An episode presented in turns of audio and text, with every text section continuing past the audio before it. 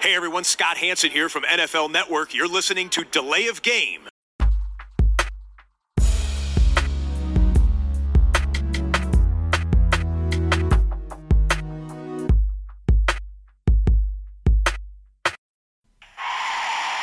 Delay of game.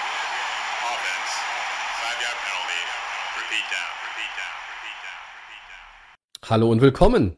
Wir sind Delay of Game, der Football Podcast mit Episode 187. Spe spezieller Polizeicode, glaube ich, in den USA. Äh, aber das tut nichts zur Sache. Christian, ich grüße dich. Hi Tobi. Ja, da sind wir wieder. Äh, ein weiterer Dienstagabend vor dem Aufnahmegerät in unseren äh, heimeligen Podcast-Studios. Und äh, wir haben heute, irgendwie ist die Sendung viel voller geworden, so im Vergleich unserer, Mo unseres Montagsaustausches bis zum Dienstag. Das, that's live. Wird ja, immer es wird mehr, immer mehr. ja. that's live ist, Kommt immer mal dazu. Nichts. wir werden vielleicht den einen oder anderen Punkt heute etwas kürzer halten, deswegen, aber deswegen, also trotzdem weniger Leidenschaft und äh, Infotainment gibt's natürlich dann auch nicht. Also alles, alles wie gehabt, ihr kennt das. Äh, wir gehen aber trotzdem schnurstracks zur Bierfrage über. Absolut. Äh, Schlüssel, Düsseldorfer Alt. Okay, ähm, ich habe ein Double IPA von Fürst Wiatschek aus Berlin, das heißt Seascape und wird mit 8% sicherlich für Ui, einen flotten Podcast sorgen heute Abend. Uiuiui. Und bei dem Bier muss ich auch dazu sagen, gesponsert das Ganze übrigens heute quasi Biersponsor von der Tierchen WG. Zumindest eine Hälfte der Tierchen WG äh, hört uns ja in Düsseldorf äh, permanent zu. Er stellt auch Fragen. Ähm, äh, wer das ist, verraten wir an der Stelle nicht. Äh, diejenigen wissen ja, dass sie gemeint sind. Also Prost, Christian, auf die, auf die Tierchen. Prost. Uiuiui, das war richtig gut. Ja, ich muss ja äh, für unsere lieben Hörer auch sagen, ich hatte heute einen, einen freien Dienstag, also ich habe quasi außer Podcast-Vorbereitung nichts gemacht und da langweilig war natürlich mir trotzdem nicht, aber da kommt jetzt so ein so ein Bierchen mindestens genauso gut wie nach einem langen Arbeitstag, also knallt ordentlich. So, Christian, wir haben irgendwie einen Haufen Headlines oder so zumindest halbe Headlines. Wir wollen zumindest mal vor dem Start der echten Headlines über Tim Thibault reden. Äh, your man, er ist schon wieder entlassen bei den Jaguars. Was ist da los? Ein großer Fehler. Also ich ihn, ich habe ja gesagt, er macht einen Touchdown dieses Jahr als Tight End äh, in Jacksonville, dass das eine gute Idee ist. Du warst komplett dagegen. Und äh, ja, jetzt werde ich das erstmal nicht sehen. Sie haben ihn jetzt schon entlassen. Du sagtest eben vor der Aufnahme eher wegen dem Run-Blocking, irgendwie waren sie doch nicht mit ihm zufrieden. Das war ein interessantes Experiment Mhm. und aber er ist jetzt entlassen. Ja, okay, jetzt sind die ersten Cuts. Ähm, ja, er hat es nicht geschafft. Okay, meine Einschätzung ein bisschen falsch. Ich hätte es irgendwie ganz witzig gefunden, aber es ist natürlich auch nicht völlig unerwartet, ähm, Ja, dass er es jetzt nicht der erste. Roster-Cut, das hätte ich jetzt nun auch nicht erwartet. Vielleicht, dass er es am Ende nicht ins 53-Mann-Roster schafft. Okay. Aber den ersten Cut, dass er den nicht übersteht, das wundert mich schon ein bisschen, auch wenn ich komplett gegen dieses Thibaut-Experiment war, möchte, so möchte ich es mal bezeichnen. Ähm, mich wundert schon, dass es so früher wieder erledigt ist und, und er diesen ersten Cut nicht übersteht. Äh, andererseits, man muss es auch mal, der Name Tim Thibault ist ein großer Name, auch wenn er nie ein absoluter Top-Football-Spieler war. Ne? Also er kam mit viel Lorbeeren ja aus dem, aus, dem, aus dem College, da war er stark. Ja, ja. Und er hat in der NFL Ja. vielleicht sein berühmtestes Spiel einfach das Playoff-Spiel damals, ne? äh, Mit Denver gegen äh, Pittsburgh, glaube ich. Diese, Gegen ne, Steelers, dieser ja. Overtime-Sieg. Ich glaube sogar, es war 29, 23. Äh, ich bin mir aber nicht mehr sicher. Damals galt, gab noch die alte Overtime-Regel, ne? First Score wins the game. Ähm, und glaube ich zumindest. Äh, na egal, auf jeden Fall hat der, hat der Kollege Thibaut in der NFL jetzt nicht, nicht dauerhaft überzeugen können. Und dann geht er aus der Liga raus, er, er wird Baseballspieler, schafft es aber auch da nicht in die Major League Baseball. Ich war, glaube ich, im, im Farm-System der New York Mets. Und dann kommst du mit Mitte 30, willst zurück in die NFL und willst auch noch deine Position wechseln. Und ich weiß nicht, dieses Urban Meyer Ding und, und Thibaut, also die Connection, die ist ja nun mal da von früher, aber im Endeffekt, das war einfach äh, für mich von vornherein irgendwo zwischen zum Krach, also krachend Scheitern verurteilt oder halt auch irgendwie Marketing-Gag, ne? Äh, und in der NFL kannst du es dir eigentlich nicht erlauben, einen Marketing-Gag zu machen, gerade wenn du eine Franchise bist, die 1,15 ist ähm, und da vielleicht irgendwie auch schon im Trainingscamp jemand einen Roster-Spot wegnimmt, der einfach mehr Qualität reinbringt, ja? Jacksonville hat noch andere Tight Ends. Ist jetzt nicht so, als wenn die auf der Position jetzt einfach schon, schon quantitativ schlecht besetzt sind. Aber ich war von Anfang an da kein Fan von, von dieser ganzen Geschichte. Äh, der Positionswechsel ist dann auch noch zu viel des Guten, aber so oder so, äh, Thibaut ist nicht mehr gut genug für die NFL äh, und er war es auch nur für einen kurzen Zeitraum. Also, ja. Ist schade für ihn, aber ich glaube, er hat es auch irgendwo ganz, ja, ganz solide aufgenommen, ne? Also, was man da auch jetzt irgendwie bei Twitter oder Instagram gesehen hat von ihm, also äh, ja. ja. man muss ja sagen, da, da war er immer ein Sportsmann Absolut. und ich glaube nicht, dass ihn das jetzt ähm, dass das jetzt ein Riesendrama ist. Ja, okay. Aber gut, ist jetzt auch keine Nachricht, wo man eine Stunde drüber sprechen nee. muss. Er ist äh, raus, wir haben es äh, angesprochen. Ähm, ja, vielleicht kommt er noch irgendwo bei einem anderen Team äh, unter, aber wenn man so früh rausfliegt jetzt, ist es natürlich extrem unwahrscheinlich. Ja, und ich glaube, dann war es auch endgültig mit der NFL. -Karriere. Vielleicht, vielleicht heißt es ja bald Thibaut goes äh, ELF, also European League of Football. Die können noch ein paar Namen gebrauchen. Auch. Mhm. Ja gut, Tim Thibaut schon wieder entlassen, Christian. Wir machen äh, da auch direkt den Deckel drauf, weil, wie du schon sagst, da muss man jetzt auch nicht ewig drüber sprechen. Und gucken uns mal eine ganz heiße News an. Und zwar die Seahawks, Christian, haben Jamal Adams heute zum Highest Paid Safety in der NFL-Geschichte gemacht. Und zwar äh, wir haben jetzt noch nicht alle Details hier vorlegen, ist ja wirklich ganz frisch die äh, News. Vier Jahresvertrag, also vier Jahre ähm, Extension für 70 Millionen Dollar. Ähm, Gerade schon gesagt, Highest Paid Safety und das sind dann 17,5 als äh, Jahressalär im Schnitt und damit ist er 2,25 Millionen an Justin Simmons von Denver vorbei. Der hatte da bei den Safeties die Highest Paid Position zuletzt inne. Ähm, Adams war noch auf dem Rookie-Deal, Christian ist 25. Findest du das für ihn gerechtfertigt? Also ich denke mal, er wird ganz zufrieden sein mit den Zahlen, oder? Denke ich schon, ja. Es, ich hatte ähm, heute noch was gelesen, dass es wirklich schwierig war in den Vertragsverhandlungen ähm, und die kurz vorm Abbruch standen, weil hm. die Seahawks auch gesagt haben, hm, wir können ja auch, ähm, du bist noch dieses Jahr unter Vertrag, wir können auch zweimal mit einem Franchise-Tag gehen. Das ist bei den Safeties nicht so hoch, ist ja eine Position, die insgesamt nicht so hoch bezahlt ist in der Liga.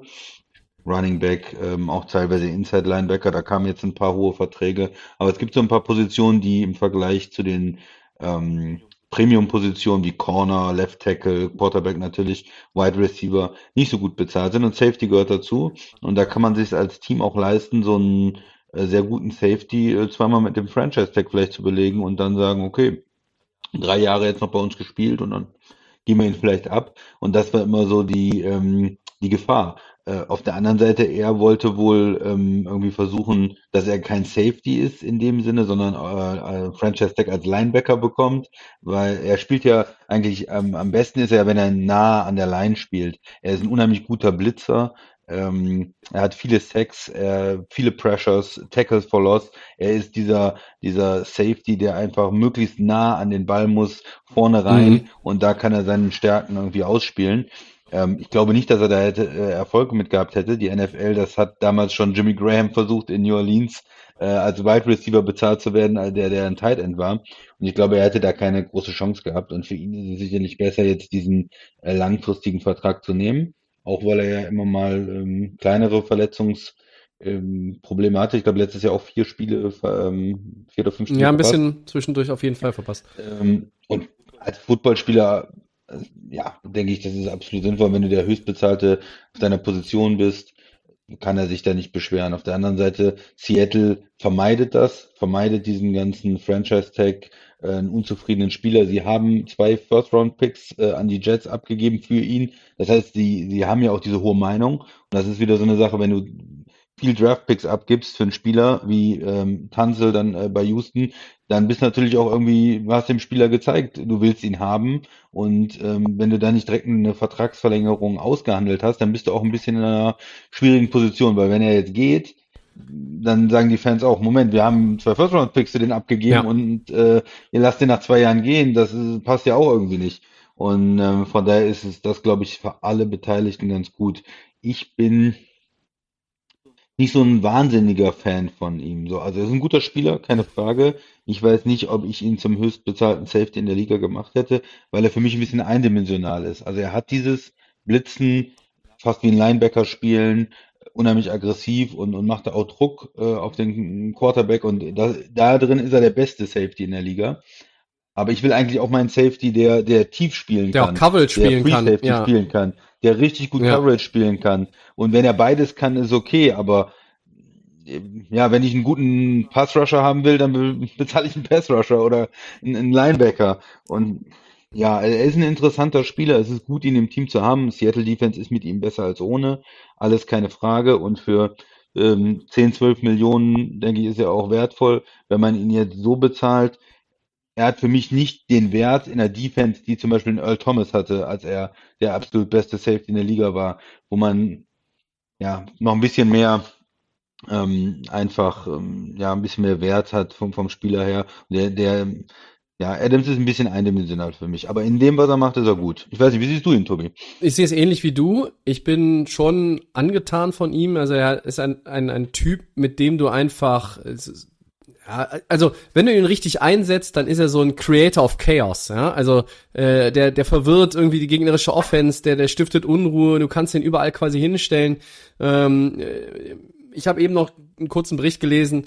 Ähm, Pete Carroll hat ihn so als als Chess-Piece benutzt, ne? Äh, causing havoc and disruption for offenses whenever he was on the field. Und das trifft's eigentlich ganz gut. Also äh, letztes Jahr äh, zwölf Spiele äh, gestartet, äh, hat's recht, er hat ein paar verpasst. 83 Tackles, neuneinhalb Sacks und äh, three Passes defended. Ein Forced Fumble war, glaube ich, noch dabei. Also ähm, die Zahlen waren okay. Ähm, 2019 hatte er das absolute Monsterjahr. Er bekommt jetzt auch 38 Millionen äh, garantiert, glaube ich. Und ja, der, der, der Maximum Value ist dann äh, tatsächlich 72 Millionen. Äh, ich finde, Jamal Adams ist ein absoluter Top-Safety.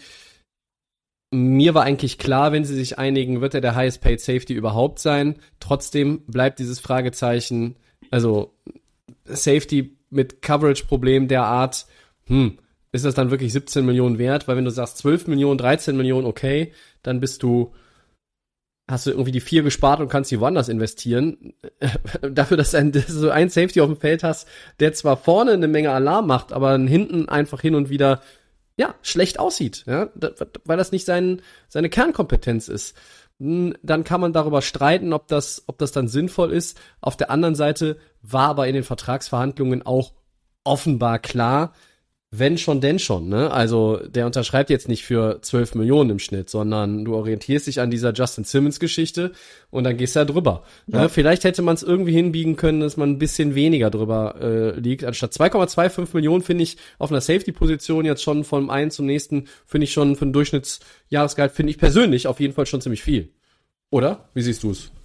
Ja, ja, äh, und das ist natürlich nur durch diese Position, die er auch hat, gegenüber den Seahawks, äh, ne, durch, diesen Draft-Status, den er hat, äh, durch diese Picks, die sie getradet haben, dass er da in einer anderen Verhandlungsposition ist als andere. Und das sind dann die Verträge, die den Markt, die so einen neuen Punkt setzen können im Markt. Ne? Ich habe jetzt noch nicht, auch nicht alle Details gelesen, aber es scheint schon so, als würde der Safety-Markt jetzt durch diesen Vertrag nochmal wieder ein Stück hochgezogen Ja, definitiv. Und der wird dann der neue Fixpunkt und wo sich dann wieder andere dran orientieren, wie jetzt der Mosley-Deal äh, bei den Linebackers, die wir letzte Woche gesprochen haben, ne? was dann ein, ein richtiger ähm, Free Agent Deal war und jetzt andere dann kommen und den wieder dann überholen. Mhm. Dann, das könnte jetzt äh, so sein, dass dann in der Zukunft auch andere Safeties dann in ein, zwei Jahren sich wieder daran orientieren und dann einen gewaltigen Schritt nach vorne gemacht haben, was das Durchschnittsgehalt angeht, zumindestens. Das ist wohl wahr. Ja, grundsätzlich Jamal Adams ist ein sehr wertvoller Spieler und ähm, ich hätte ja mir mir schon auch gewünscht, äh, dass man da äh, dass man da irgendwie eine eine Lösung findet, die vielleicht ein bisschen mehr teamfriendly ist, aber das das war wie gesagt jetzt nicht das, was äh, was da zu erwarten war. Ne? Also irgendwie keine Ahnung. Also wenn ich jetzt irgendwo den den Rechenschieber hätte aufhalten können, dann hätte ich gesagt, ach komm, dann geh doch irgendwie auf 15,75 oder 16 glatt, aber das ist dann schon, für mich ist es halt ein bisschen zu viel oben drüber, aber das ist nur meine bescheidene Man Meinung. muss natürlich noch genau gucken, wie es strukturiert Ja. ist dann, ähm, was es am Ende dann im, im Detail heißt, wann sie vielleicht raus können aus dem Vertrag. Auf der anderen Seite sind die Seahawks natürlich auch immer ein Team mit einem Quarterback, der in den 30ern ist und, und die wollen in den Super Bowl. Die wollen und du gewinnen. hast auch keine Ja. Zeit zu sagen, ähm, wir geben den jetzt ab nächstes Jahr und holen uns dafür mal einen Draft-Pick und gucken mal. Das ist ja auch nicht die, die Einstellung, äh, die auch die Seattle-Fans sehen wollen. Die wollen ja in den Super Bowl. Ja, das ist, äh, sind vielleicht jetzt nicht so nah dran gewesen wie andere Teams jetzt in den letzten ähm, zwei Jahren, aber ein Playoff-Team mit einem Star-Quarterback, der an einem guten Tag der, der Beste der Liga ist, ja, äh, da gibt's ja nur eine Richtung in den Super Bowl das heißt, man muss ins Team auch investieren. Und äh, ja, ich, ich finde es okay, aber aus äh, neutraler Sicht würde ich sagen, sie haben schon ein bisschen, ähm, ein bisschen zu viel bezahlt. Und ich bin mal gespannt, wie der Vertrag dann in zwei Jahren bewertet ist, wenn er vielleicht die eine oder andere, weil auch sein, sein ähm, Spielstil halt äh, extrem physisch ist, wenn er die eine oder andere Verletzung hat oder wenn es dann halt mal in, ähm, in der Coverage nicht so gut aussieht, ob man da mit dem Vertrag dann am Ende glücklich wird. Aber für ihn ist es erstmal ein super Ding. Ja. Sagt auch für mich irgendwo, die Erwartungen der Seahawks an ihn sind, dass er sich in seinem zweiten kompletten Jahr jetzt in Seattle, äh, dass er sich einfach noch ein bisschen besser in dem System zurechtfindet. Ne? Äh, wenn das der Fall ist, ja, gut, dann hast du alles richtig gemacht. Ne? Also, äh, sie waren wohl auch immer bereit, liest man ihn zum Highest Paid Safety zu machen. Ähm, so, jetzt haben sie das erledigt und dann schauen wir mal, wer der nächste Safety ist in einem Jahr, in zwei, in drei Jahren, der da irgendwie einen draufsetzt. Ne? Ja, ist natürlich auch, wenn du, wenn du in Seattle war es natürlich auch ein bisschen ein Problem mit dem Pass Rush und er war dann so der Ersatz ähm, Pass Rush sozusagen. Äh, und wenn du von einem Safety 10 Sacks bekommst äh, nächstes Jahr, wäre das natürlich Wahnsinn, wenn, wenn die anderen auch ein bisschen besser sind. Wenn es natürlich nur ist, er ist immer noch der alleinige ähm, Spieler, der richtig Druck macht auf den Quarterback, wird es, glaube ich, Seattle nicht weiterbringen. Wenn du ihn als Bonus Mhm. hast, sozusagen zu einer guten Front, äh, dann könnte die Seattle Defense dann natürlich auch äh, deutlich besser noch werden als letztes Jahr. Die großen Zeiten der Seattle äh. Seahawks Defense äh, haben wir schon so oft gesagt, die liegen zurück. Aber vielleicht kann man mit Adams halt was Neues einläuten. Ja, ja, und du darfst auch äh, Pete Carroll nie unterschätzen. Er ist ein guter Ja. Coach, was die Defense angeht, was die Defense Back angeht. Ähm, ja, vielleicht äh, mit ein bisschen Entwicklung. Ähm, Bobby Wagner ist noch da. Kann man da auch die Defense wieder ein Stück weit nach vorne bringen. Ich glaube nicht, dass sie absolut äh, top werden, aber zumindest auch besser, was wir in den letzten Jahren haben wir zum Teil auch äh, historisch schlechte Seattle Defense gesehen. Ähm, ja, ich glaube, irgendwo dazwischen werden wir landen. Zwischen der Legion of Boom und, und den historisch schlechten ähm, Seattle Defenses, die es dann auch mal Würde gab. man bei den Seahawks, glaube ich, für dieses Jahr auch erstmal akzeptieren, wenn man genau dazwischen landet. Wäre ein Schritt in die richtige Richtung aus Seahawks Sicht. Ja, ähm, die Seahawks-Fans Ja. sind gerne nochmal auch aufgerufen, uns bis zur kommenden Woche ein paar Meinungen zu schicken. Da gibt's ja einige bei uns in unserer Hörerschaft und äh, dann sagen, ja, wie äh, sie den Vertrag finden, ob sie das auch zu hoch finden, ob sie damit happy sind und ob sie glauben, dass sich Jamal Adams vielleicht auch noch ein bisschen in der äh, Coverage zurechtfindet in seinen weiteren Jahren in dieser Liga. Gut. Ähm, weiter geht es mit äh, einer Headline, wo wir mal auf die andere Seite ähm, des Footballfeldes wechseln, Christian. Ja, wird Michael Thomas zum ernsthaften Problemfall für die Saints, Tobi, oder bekommt New Orleans den Wide Receiver wieder zufrieden? Ähm, und, und wird, kommt er auch eigentlich auf das richtige Spiellevel? Also kommt er richtig rein in die Saison? Wie siehst du das? Ja, die äh, Michael Thomas Geschichte wird so langsam auch äh, etwas, ja, wie soll ich sagen, skurril, ne? Also, man musste noch mal ein bisschen zurückdrehen, die, die Uhr und, oder den, den Kalender und 2019 sich angucken.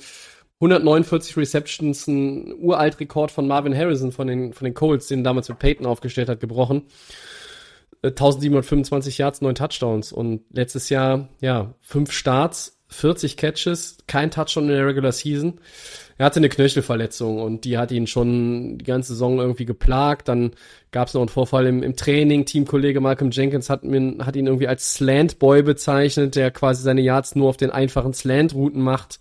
Ähm, das hat auch so ein bisschen dafür gesorgt, dass auch außerhalb des, des Saints-Zirkels, glaube ich, so das Ansehen ein bisschen runtergegangen ist. Ähm, naja, auf jeden Fall nach dieser ersten Verletzung gab es noch eine Mus Muskelverletzung im Oberschenkel. Zwischendurch hat er auch mal so drei, vier Wochen, wo er richtig gut war. Ähm, und dann dieser einzige Touchdown der Saison im Playoff-Spiel gegen die Bears. Und im Januar, als die Saints ausgeschieden waren, war klar, eine OP ist nötig. Was macht Thomas? Er wählt eine konservative Behandlung. Dann sollte er eigentlich nach so einer Ruhephase nochmal einen weiteren Arzttermin wahrnehmen. Den hat er verstreichen lassen, wie man äh, hört. Und dann ist er verletzt zu den Saints zurückgekehrt. Und die sagen, was ist hier los? Du bist nicht fit, du musst dich operieren lassen. Warum hast du dich nicht operieren lassen? Ja, hm, andere Methode gewählt. So, jetzt war die OP und jetzt fehlt Thomas vermutlich bis in den November hinein.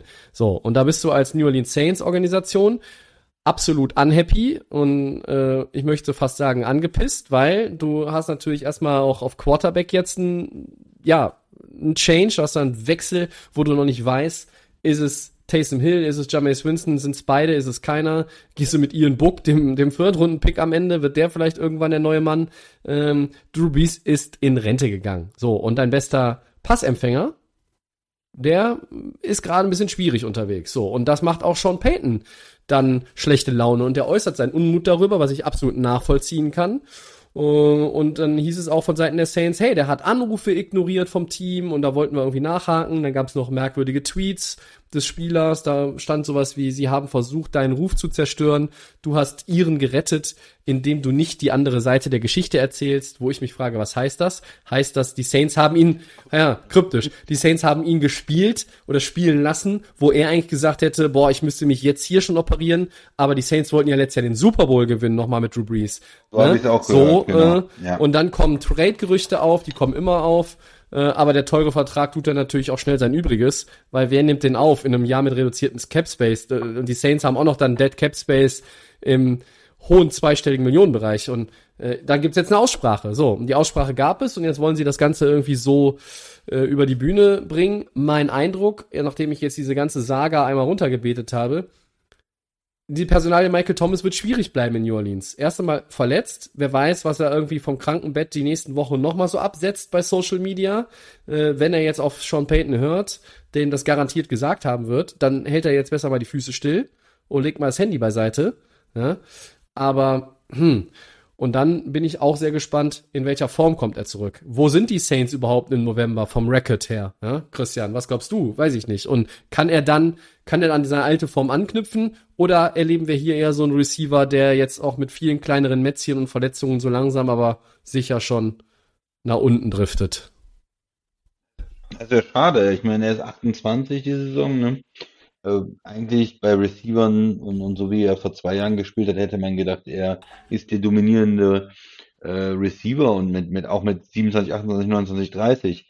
Und ähm, ja, das ist jetzt irgendwie schwierig für ihn, eine schwierige Situation in New Orleans. Man mhm. äh, mit dem Quarterback, mit, der, mit der Änderung der Offense, ja, man hätte gedacht, er äh, kann jetzt die Saints auch ein bisschen oder das Saints Passing Game in, äh, in die, ins nächste Jahr retten und vielleicht mit einer starken Performance auch den Quarterback ein bisschen besser machen. Wer immer von den beiden das sein wird dann am Ende. Ich sag ja ähm, Winston auf Dauer, aber. Ja, ja. ja.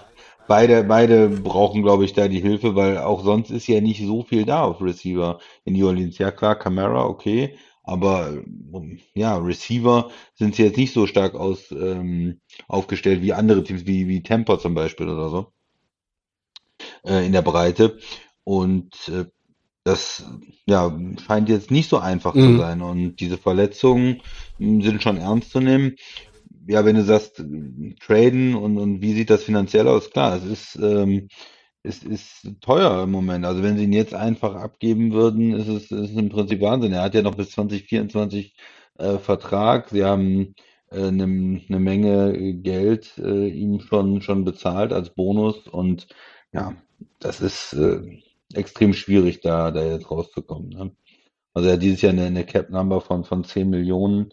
Ähm, und es wären, wenn sie ihn jetzt einfach mal so entlassen würden, 22 Millionen. Man kann natürlich noch ähm, ja ein bisschen schieben, was aufs nächste Jahr schieben und so, aber es ist insgesamt schon schon ein wahnsinnig schwieriger Vertrag oder sie sind sehr äh, an ihn gebunden eigentlich mit dem Vertrag noch. Ne? Ja, ich und, wünsche mir eigentlich auch, dass man das da wieder auf das äh, Niveau heben kann, sportlich und auch irgendwo zwischenmenschlich, auf dem sie mal waren. Also ich meine, du kannst ja auch ein schwieriger Charakter sein, aber trotzdem mehr oder weniger deine Klappe halten. Also, wenn du ein Problem hast, diskutier das bitte intern und, und nicht nach außen, weil er kann das ja auch nicht machen, weil er sich unterbezahlt fühlt. Ne? Andere machen vielleicht mal so ein bisschen Alarm, weil, ach ja, und ich möchte eigentlich irgendwie so mal auch wieder so dieses Spotlight auf mich richten, ich will einen neuen Contract, ich will eine Extension, ich will was weiß ich, ich will einen Trade, aber er hat ja auch nicht gesagt, er will einen Trade. Ja? Er hat gesagt, äh, er hat sich da irgendwie nicht richtig behandelt gefühlt, so hieß das, ja. Aber, oder so, so kam es zumindest bei mir an. Ich bin nur äh, der Ansicht, wenn man, wenn man da irgendwie immer noch ein super talentiertes Team hat. Die New Orleans Saints haben eine ordentliche Defense. Die haben eine Menge Talent immer noch auch in der Offense, einfach weil die Line gut ist. Die haben einen der Top Running Backs der Liga. Die haben äh, vielleicht einen Quarterback, der ja natürlich Interceptions wirft, wenn ich jetzt mal auf, Win auf Winston irgendwie gucke, der aber auch einen Arm hat, von dem Michael Thomas irgendwo profitieren kann. Also Drew Brees konnte in den letzten Jahren nicht mehr die tiefen Bälle werfen. Jameis Winston kann das. Ja, Das spielt aber keine Rolle, weil er auf der Bank Das sitzt. kann natürlich sein. Du bist ja eher bei dem Schweizer Taschenmesser als, als Quarterback. Aber Taysom Hill ist auch einer, der kann ihm auch den Ball zuwerfen. Und du äh, möchtest doch nach einer solchen Saison jetzt auch wieder irgendwie zurück aufs Feld. Und dann lässt du das da irgendwie mit dem Termin nach der konservativen Behandlung sch irgendwie schleifen oder du, du gehst im Januar oder Februar nicht direkt zur, zur Operation über, wo du eigentlich denkst, hey, das wäre viel besser. Weil selbst wenn ein Spieler keinen Bock auf Trainingscamp hat, Christian, dann lässt sich halt, op- das ist doch, das ist doch fast ideal, lässt sich operieren, bist du irgendwie bei den OTAs nicht dabei und kommst dann irgendwie kurz vor der Preseason ins Trainingscamp zurück. Das heißt aber, du hast eine reelle Chance, in Woche 1 zu spielen. Und jetzt spielt er in Woche 9 oder wann das erste Mal. Also das ist doch irgendwo bescheuert. Ja. Ist, ist, ist eine komische Entscheidung, die er da getroffen hat. Und, und ja, ich weiß nicht, was, äh, was seine Beweggründe ist und es äh, hilft den Saints auf jeden Fall jetzt nicht am Anfang der Nee, Saison. definitiv nicht. Also äh, in, der- in der Division bist du eh jetzt nicht der Favorit wie in den letzten Jahren. Das ist mal ganz klar Tampa als amtierender Champion Ehrensache. Und ja, da muss man mal schauen. Also New Orleans ist ja im besten Fall, dass sie die Quarterback-Frage so geklärt haben oder es so aufteilen oder einer so stabil spielt, dass du mit dem auch ein paar Spiele gewinnen kannst. Aber trotzdem brauchst du auch deinen nominellen Top-Receiver dazu. Ja? Also ich sehe schon, dass Alvin Kamara auch da der, äh, wie viel, wie viele Runs, wie viele Snaps soll der Mann denn sehen? Also, damit da irgendwie in der Offense äh, einigermaßen auch, auch Gefahr ist. Irgendwie diese, diese Portion Extraklasse, die hat Michael Thomas, die hat Alvin Kamara. Ja, von denen, die den Ball fangen oder in den Händen tragen dürfen. Und dann wird's schon dünn, ne? Also, ich meine, die haben auch ein paar andere ganz, also brauchbare Leute, keine Frage, haben wir ja mit, mit Breeze gesehen. Aber hier erwarte ich eigentlich schon, äh, dass da auch ein, ein Top-Receiver und 2019 war er für mich nicht nur aufgrund seines Rekords der beste Receiver der Liga. Ähm, Ja. ja. letztes Jahr, wenn du mich, mich fragst, nehme ich Devante Adams, aber ähm, da war erst 2019 und dann haust du nicht alles irgendwie rein und gibst nicht alles dafür, dass du wirklich dann da pünktlich wieder am Start bist. Boah, weiß ich nicht. Das ist auch eine miserable Einstellung zu deinem Beruf. Muss ich jetzt mal also ein bisschen deutlicher. Also für mich, unterm Strich, wenn du das alles dir durchliest und, und, und nochmal äh, Revue passieren lässt, miserable Einstellung zu deinem Beruf, für den du so viel Schweinekohle bekommst, ne, die verdienen andere, andere NFL-Spieler äh, in, selbst wenn sie 30 Jahre spielen würden in der Liga nicht. Also da muss ich sagen, Michael Thomas, geh auf dein Zimmer und schäm dich mal eine Runde. Das äh, gefällt mir wirklich gar nicht. Gut, ja, ja stimme ich dir zu, Tobi. Haken dran. Dann Haken dran, gehen wir ein weiter, äh, Christian. Die Steelers traden für Linebacker Joe Schobert. Irgendwie ein Trade, der mich erstmal überrascht hat, weil ich ihn nicht verstanden habe. Der 27-Jährige kommt für einen Sechstrunden-Pick von den Jaguars. Äh, zwei Fragen. Warum macht Pittsburgh den Trade und warum lässt Jacksonville ihn ziehen?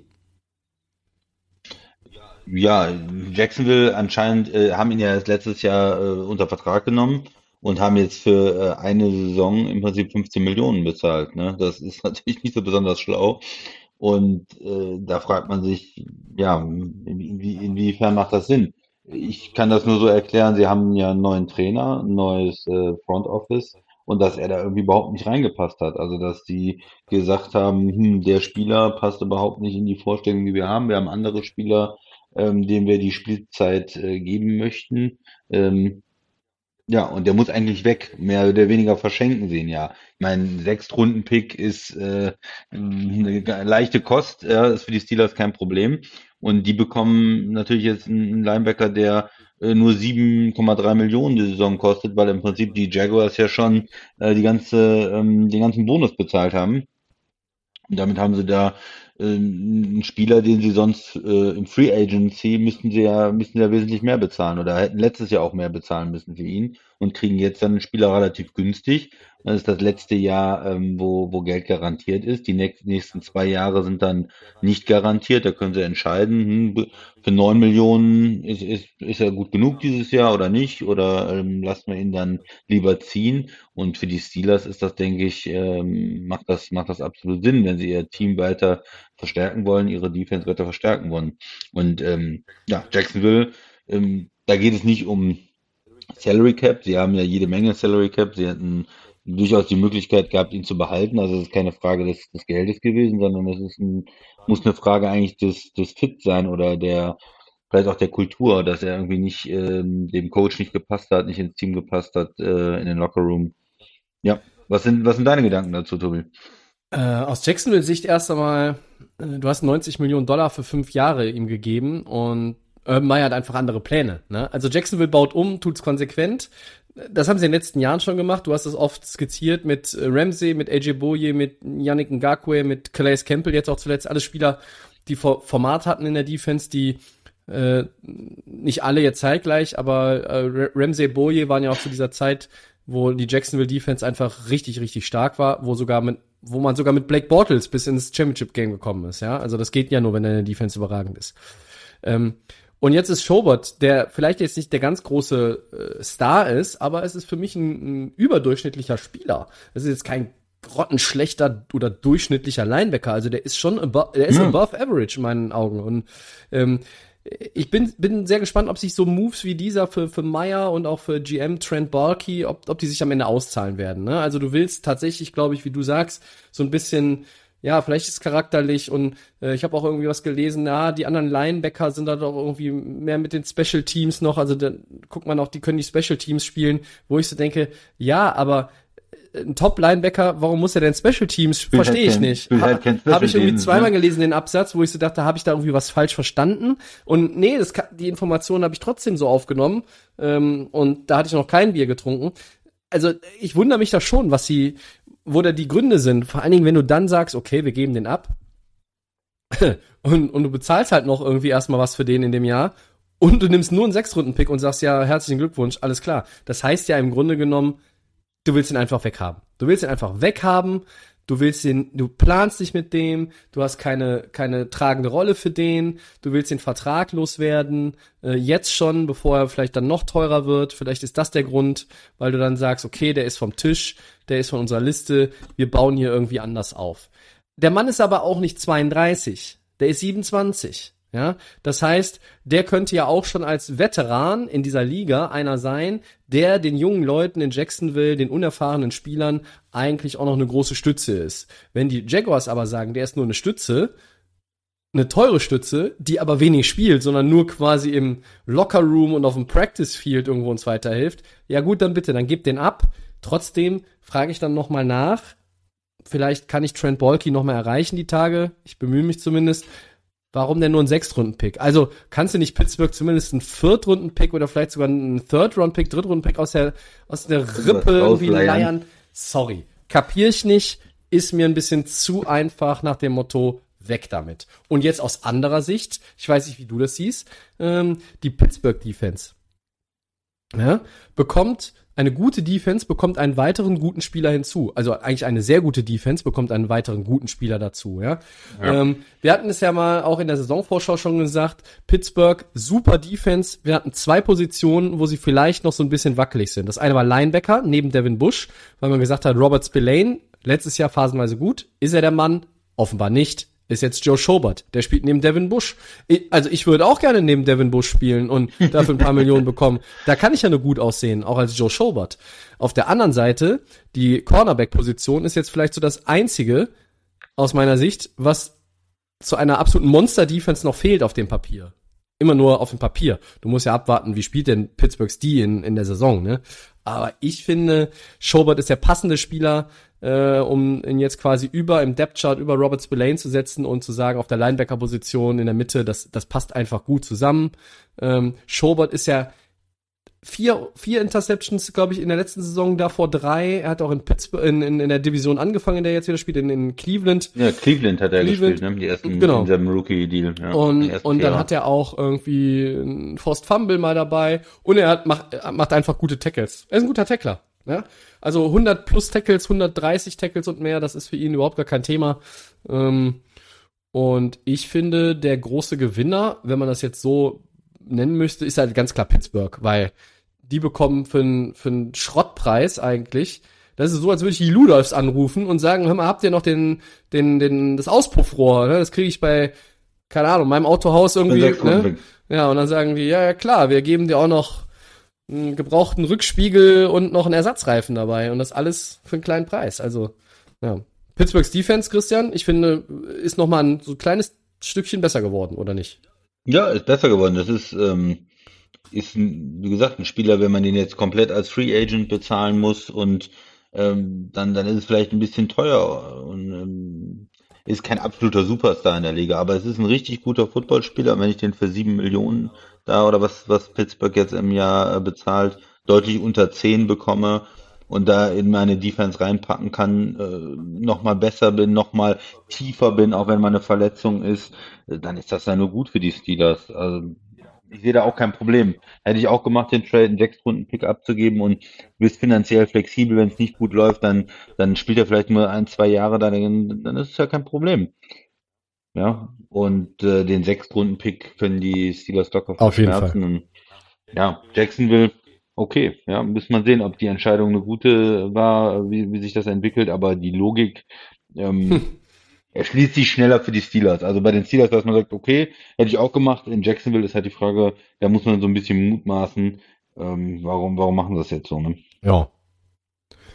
Aber es ist manchmal auch dieses, es kommt eine neue, es kommen neue Leute Ja. rein und die bewerten Spieler anders und die haben eine andere Vorstellung vom Football und dann wird auch manchmal sowas gemacht und deswegen ist es ja auch immer relativ schwierig, wenn du viel Umbrüche hast in, in einem Team, in einer Franchise, du bringst einen neuen General Manager, dann bringst du wieder einen neuen Coach rein, einen neuen General Manager und jeder hat eine etwas andere Vorstellung vom, vom Football und den Spieler, den der letzte noch äh, verpflichtet hat für fünf Jahre und gesagt, das ist den Mann, den muss ich haben, äh, dann kommt der nächste und sagt, nee, den kann ich überhaupt nicht gebrauchen, ich habe eine andere Vorstellung.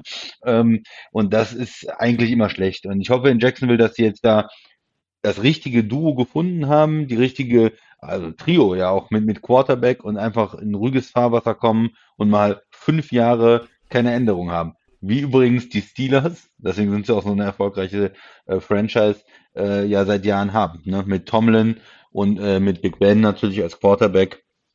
Kontinuität und ähm, dann auch äh, dementsprechend Erfolg in den letzten äh, Jahrzehnt, Ja. letzten Jahrzehnt, letzten Jahrzehnt. Ja, das stimmt. Äh, Mein letzter Gedanke dazu ist, ich freue mich wirklich auch jetzt noch mal, noch mal mehr auf die Pittsburgh Defense. Ja, also äh, Football gucken macht auch Spaß, wenn es nicht 45, 42 ausgeht, sondern wenn man auch eine gute Defense sieht. Und Pittsburgh könnte eine eine absolute Top Defense in der gesamten Liga werden. Ähm, ich weiß nicht, wie viele Spiele sie am Ende gewinnen. Wir haben das thematisiert, weil bei der Offense haben wir viele Fragezeichen. Big Ben ist in Jahre gekommen. Die hatten letztes Jahr kein Laufspiel, haben einen Rookie Running Back, auf dem die Hoffnungen liegen und natürlich eine komplett veränderte O-Line. Ähm, aber die Defense der Steelers, ne? vielleicht, vielleicht reicht's ja, wenn die Offense irgendwie 17 Punkte zusammenkratzt, weil die Defense halt, sagen wir mal, im Schnitt äh, ungefähr das auch nur abgibt, dann kannst du echt ein paar Spiele gewinnen. Und vielleicht kommst du sogar in die Playoffs. Ähm, was wir, glaube ich, mit Rückblick auf letzte Woche als schon Überraschung sehen würden. Aber gut. Wir warten das mal ab Ja. und äh, sagen erstmal nochmal Glückwunsch, Pittsburgh, das war ein guter Move. Und weiß nicht, vielleicht hätte auch jemand anders diesen Move gemacht. Also wenn andere es abgeschlagen haben und gesagt haben, ein Sechs-Runden-Pick ist uns so teuer, dann waren die doof. So, ähm, Headlines Okay. sind ja eigentlich durch, Christian, aber wir haben auch heute mal wieder eine Frage reingekriegt und ich habe das eigentlich, Das ich wir auch noch, hab das ja genau. eigentlich, äh, oder also wir haben das eigentlich bewusst rausgelassen, weil wir ja nun nicht die wahnsinnigen Preseason äh, Glaskugel-Fans sind, wo man sagt, ah ja, okay, aber es gibt einen interessanten Punkt in der ersten Woche der Preseason oder gab ihn natürlich. Wie haben eigentlich die Rookie-Quarterbacks äh, performt, die, also die First-Round-Quarterbacks performt, ja? Haben die gute Ansätze gezeigt? Wer? Da hat der Basti uns eine Frage geschickt. Ähm, Ich lese einfach mal ein paar Zahlen äh, vor und dann kannst du mal sagen, ähm, was du in die Zahlen hier hineininterpretierst oder ob du sagst, äh, ich habe mir auch irgendwie was angeguckt und der hat mir am besten gefallen. Ähm, die Reihenfolge von oben nach unten liegt tatsächlich so ein bisschen daran, glaube ich, dass es so meine, mein Ranking schon ist. Du kannst ja dann deins uns und einfach sagen. Ja, also Justin Fields, Chicago äh, war, glaube ich, Christian äh, nickt jetzt gerade ja schon in die Kamera. Ja. Ähm, das war schon sehr ordentlich. Ne? 14 von 20, 142 Yards, ein Touchdown, 5 Rushes für 33 Yards, ein Touchdown. Äh, was ich gesehen habe, ähm, kann ich immer noch vielleicht schnell hinterher schieben, weil es nun mal nur ein Satz ist. Gute Würfe, smarte Execution einfach aus dem, auf dem Feld. Dann haben wir Zach Wilson, New York Jets, 6 von 9, 63 Yards.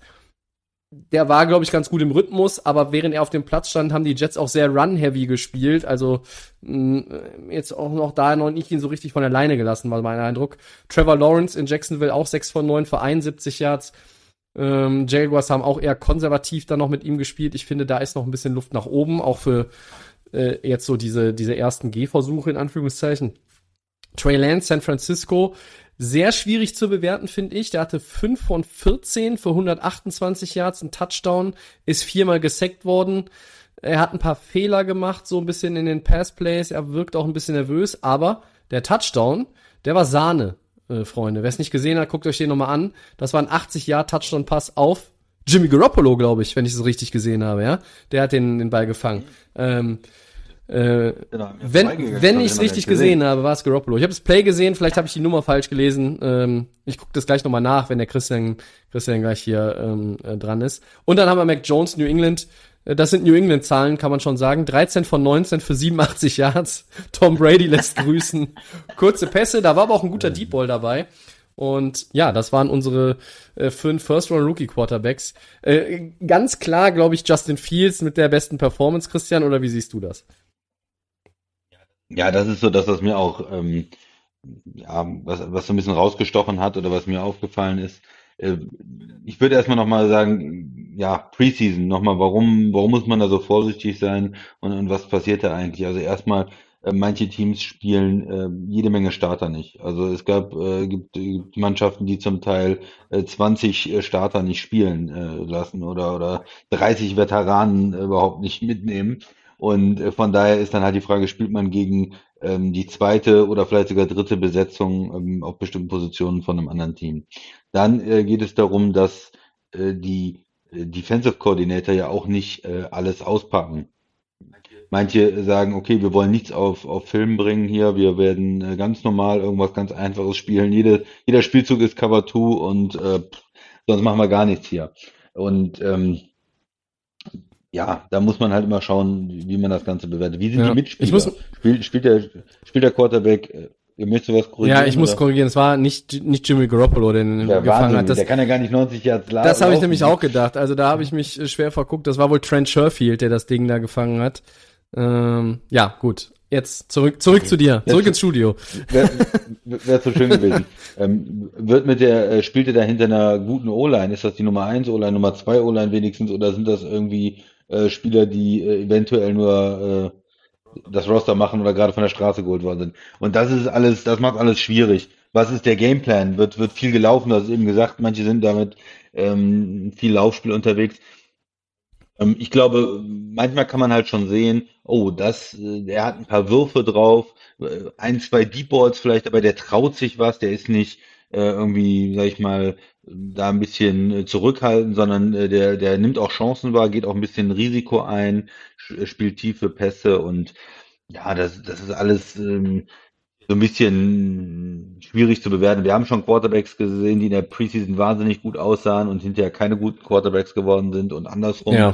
Aber um das jetzt abzuschließen, viel sah gut aus für Chicago. Das ist so der Spiel, wo ich mir gedacht habe, Mensch, die Bears endlich mal mit einem Quarterback. Das ist ja eine Franchise, die, die lechzen ja auch danach. Und ich bin ja äh, von ihm überzeugt gewesen. Beim Draft haben wir auch viel drüber geredet. Und ich denke mir, er könnte in Chicago wirklich da ähm, den Fans direkt was geben und hat da schon, schon einiges gezeigt, glaube ich, dass die Hoffnung in Chicago jetzt hoch ist und ja. dass sie auch möglichst schnell viel sehen wollen. Dann.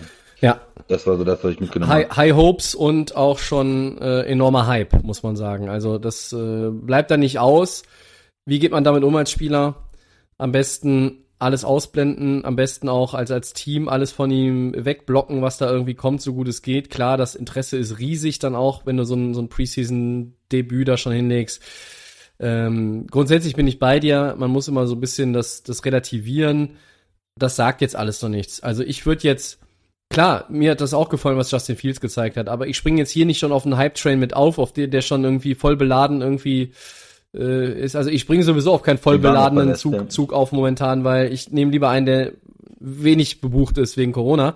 Aber wenn du, äh, wenn du sagst, okay, der, der Hype-Train, der rollt, ja, kann ich verstehen. Ich wink auch noch mal gute Reise, ich springe aber noch nicht mit drauf. Und bei den anderen, ähm, das sind irgendwie typische Preseason-Stats. Also äh, selbst das bei Mac Jones, das bewegt sich alles irgendwo im Rahmen. Da wird keiner jetzt äh, so richtig konsequent drei, vier Viertel gespielt, sodass du alle Karten auf den Tisch legst. Das wäre auch doof. Ich würde es als Headcoach übrigens auch nicht so machen, äh, irgendwie mehr als ein, zwei Quarter so einem äh, Rookie-Quarterback in der Preseason geben. Vielleicht, vielleicht eins, dann nächste Woche zwei und vielleicht dann nochmal irgendwo am Ende eins oder so langsam reinbringen. Und diese, diese Preseason Games, die haben für mich seit Jahren einfach, oder noch nie, seit ich Football gucke, die haben für mich nie irgendwie einen besonderen Stellenwert. Ich weiß, es gibt viele Football-Fans, die sagen, ach geil, endlich wieder Football im Fernsehen und haben wir so lange gelächzt. Ich gucke mir, bis die NFL Regular Season angeht, lieber GFL oder GFL 2 Spiele an. Also muss ich ganz ehrlich sagen, da geht's um was, ja. Da geht's um was, da wird halt nichts verschenkt. Ähm, Klar ist was anderes als die NFL, aber da, da ist halt wirklich, da geht's um die Punkte, da geht's um die Wins für die Tabelle, da geht's darum, irgendwie sich zu etablieren und deine, deine Playoff-Position irgendwie zu markieren. Und naja, ähm, Preseason. Ja, ich muss ja, also grundsätzlich hast du ja recht, da geht's äh, erstmal so von, von den Ergebnissen um nicht viel. Ich finde bei der Preseason ist es für mich auch schwer, alles zu gucken in der Liga. Wenn ich dann die äh, dritten äh, Backups von Denver gegen äh, irgendwen anders sehe. Aber ich finde, wenn man von einem Team Fan ist, dann kann man sich schon. Du machst es bei den Packers ja eigentlich immer, ne? Ja. Ich, ich mag, ich habe es auch wieder gesehen, das erste Spiel von den Packers, äh, habe mir das komplett angeguckt. Einfach nur, weil man dann sieht, okay, wie sieht der Kader mhm. aus? Wer ist denn der äh, O-Liner, der da hinten dran kommt? Ähm, wie sieht die, die, der fünfte Receiver aus? Und da, das ist halt nur was für Fans, die wirklich sich mit dem ganzen Kader, ähm, für den ganzen Kader interessieren und auch für die Zukunft. Ne? Beispielsweise bei Green Bay, äh, Jordan Love hat er gespielt letztes Jahr gab es keine Preseason, das heißt, es war auch für ihn das erste ähm, Spiel, was er gemacht hat, äh, nach, nach langer Zeit. Äh, letztes Jahr die ganze Zeit immer ähm, nicht, nicht mal Backup gewesen. Ja. Und ja, da, das ist auch wie ein Rookie-Quarterback. Was hat er gezeigt? Bin ich da von ihm begeistert oder nicht? Nein, es war ganz okay, was er gemacht hat. Und man muss jetzt weiterschauen. Es war jetzt kein komplettes Desaster. Es war aber auch nicht ein Feuerwerk mit fünf Touchdowns. Irgendwo dazwischen. Man sieht dann, okay, der, der, die müssen sich noch verbessern, die müssen sich entwickeln. Und, und das kann man sich dann als Fan angucken. Aber wenn es darum geht, wie geht ein Spiel aus, ist natürlich irgendwo nicht interessant. Stimme ich jetzt. Gut, dann halten wir fest für den Basti Justin Fields top. Die anderen solide, mit so ein bisschen wechselhaften Geschichten. Wen ich noch ganz gut war übrigens. Kein kompletter Ausfall. Nee, ja. Das auf keinen Fall, das kann man auch sagen. Äh, Sam Ellinger, Indianapolis, äh, der hat auch noch ganz gut abgeschnitten, so in der breiten Bewertung der Experten in den USA. 10 von 15 für 155. Da scheint sich so ein bisschen was anzubahnen, wenn Carson Wentz noch nicht fit wird und sie glauben ja immer noch so ein bisschen dran, ne? Äh, Week One ist nicht ausgeschlossen dass Sam Ellinger eher als Jacob Eason, also der Rookie dieses Jahres, mhm. gegenüber dem Rookie des vergangenen Jahres im Vorteil. Äh, spannend, ähm, aber letztendlich auch nicht entscheidend, denn Carson Wentz wird ja dann irgendwann der Quarterback sein. So, dann machen wir jetzt aber ganz schnell den Cut Richtung Season Preview. Heute mhm. der dritte Teil nach den Außenseitern und Middle of the Pack Teams der AFC kommen die Playoff Teams der AFC und es sind natürlich noch fünf übrig. Aufmerksame Hörer wissen das schon längst, weil sie durchgezählt haben, die beiden letzten Ausgaben, die haben sich gemerkt und wissen auch schon, wer kommt. Wir gehen auch heute in der Reihenfolge ja von hm, hm, vom Record von niedrig nach oben, aber da haben wir erstmal drei Teams, die ungefähr gleich sitzen. Wir fangen mal an mit den 11-5 Browns, Christian. Ja, das ist jetzt halt ein Team, das äh, zu den Favoriten gehört in der AFC, weil es schwer ist, äh, sich vorzustellen, dass die äh, nicht in die Playoffs kommen. Äh, was ist die Stärke von dem Team? Erstmal der, der Head Coach äh, hat das ja aus Minnesota sehr gut mitgebracht mit ähm, Play Action. Wir gehen hier mit einer guten O-Line in Cleveland. Äh, wir haben Top Running Backs und versuchen dem Gegner da unseren Willen aufzuzwingen. Wir versuchen mit zwei Tight Ends zu spielen. Wir versuchen viel äh, Nick Chubb und Kareem Hunt einzusetzen, ist für den Quarterback relativ einfach zu machen und haben dann auch ordentliche Receiver. Beckham hat jetzt letztes Jahr dann auch durch Verletzungen nicht viel gespielt. Ähm, ähm, Landry ist ja auch noch da dann als äh, Receiver und nachdem Beckham raus war, hat es ja auch sogar so ein bisschen mh, hm, ausgeglichener ausgesehen. Aber die sind beide äh, weiterhin in Cleveland, ja, mit äh, Top Running Backs und einer sehr guten O-Line. Ja. Better Center ist sehr gut. Ähm, Willis, der, der ähm, letztes Jahr Rookie war, ist gut eingeschlagen. Ja. Und auch auf der anderen Seite Jack Conklin, den haben sie aus äh, Tennessee, war ja früher als Right Da warst du ein bisschen skeptisch, ne, eigentlich bei Conklin, ne? Ja, ja, ich denke, sie haben, er war teuer, ja, ne? Free Agent ist immer sehr teuer, also Frage Preis-Leistung, aber insgesamt muss man natürlich sagen, es hat sich gelohnt, weil die Line nochmal verstärkt worden ist. Er ist schon ein guter ähm, professioneller Footballspieler, vor allen Dingen im Run-Blocking äh, sehr gut. Ich war ein bisschen skeptisch, dass sich das lohnt. Er war ja eine Zeit lang der bestbezahlte Right Tackle der Liga. So gut sehe ich ihn ja, nicht. Aber er ist auf jeden Fall ein guter Spieler auf der Position. Und auch wenn er ihn ein bisschen, ein bisschen überbezahlt, aber mit dem Rest äh, der, der Line hat das dann gut ähm, harmonisiert. Äh, Left Guard gut besetzt. Also auch auch ja, Wyatt Teller, der der Right Guard, ne, der ist vielleicht der nächste, der auch eine Vertragsverlängerung bekommt, hat man schon angesprochen ist auch ein guter Mann. Also die Line gefällt mir wirklich gut und die Receiver, du hast angesprochen, das ist für mich eine der, der spannendsten Fragen. Was ist mit Beckham? Wie, wie kommt er zurück? Wie fit ist er? Wie gut ist er? Was kann er, was kann er beitragen? Hat er vielleicht von außen auch in der letzten Saison gesehen, wie gut es ohne ihn lief? Hat er sich das angeschaut? Muss er eigentlich mitbekommen haben? Und, und dann zu sagen, hey, also ich bin jetzt hier nicht derjenige, der jeden Ball fordert, ne? Denn äh, Leute, die in der zweiten Reihe standen, wie Donovan Peoples Jones oder Rashad Higgins, die haben in meinen Augen einen guten Job gemacht letztes Jahr. Ja? Die haben es ausgeglichen gestaltet da in der, mit den Receivern in der, in der Offense.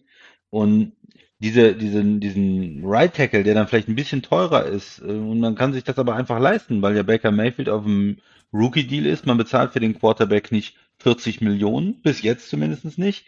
Und dann äh, kann man sich sowas auch leisten. Dann kann man sich auch einen Austin Hooper leisten als Tight End, der auch gut ist, aber auch ein bisschen überbezahlt ist. Ja, das ist einfach dann drin irgendwie so bei dem, bei dem Team, wenn man den Quarterback noch nicht bezahlen muss. Das wird sich dann mal ändern, wenn äh, Baker Mayfield seine Vertragsverlängerung bezahlt und dann ein, zwei Jahre in seinem Mega-Deal ist. Da muss man da vielleicht auch ein bisschen ähm, umsichtiger sein und ein bisschen sparen und wenn noch mehr von den jungen Spielern ähm, bezahlt werden müssen, wenn vielleicht auch Denzel Ward in der ähm, Defense einen neuen Vertrag bekommt zum Beispiel. Aber im Moment ist es halt noch so, dass man äh, da ja, durch diesen, durch diesen Rookie Quarterback eine Menge Möglichkeiten hat. Und das haben sie gut ausgenutzt und haben eine Offense jetzt, die nicht von Baker Mayfield lebt für mich.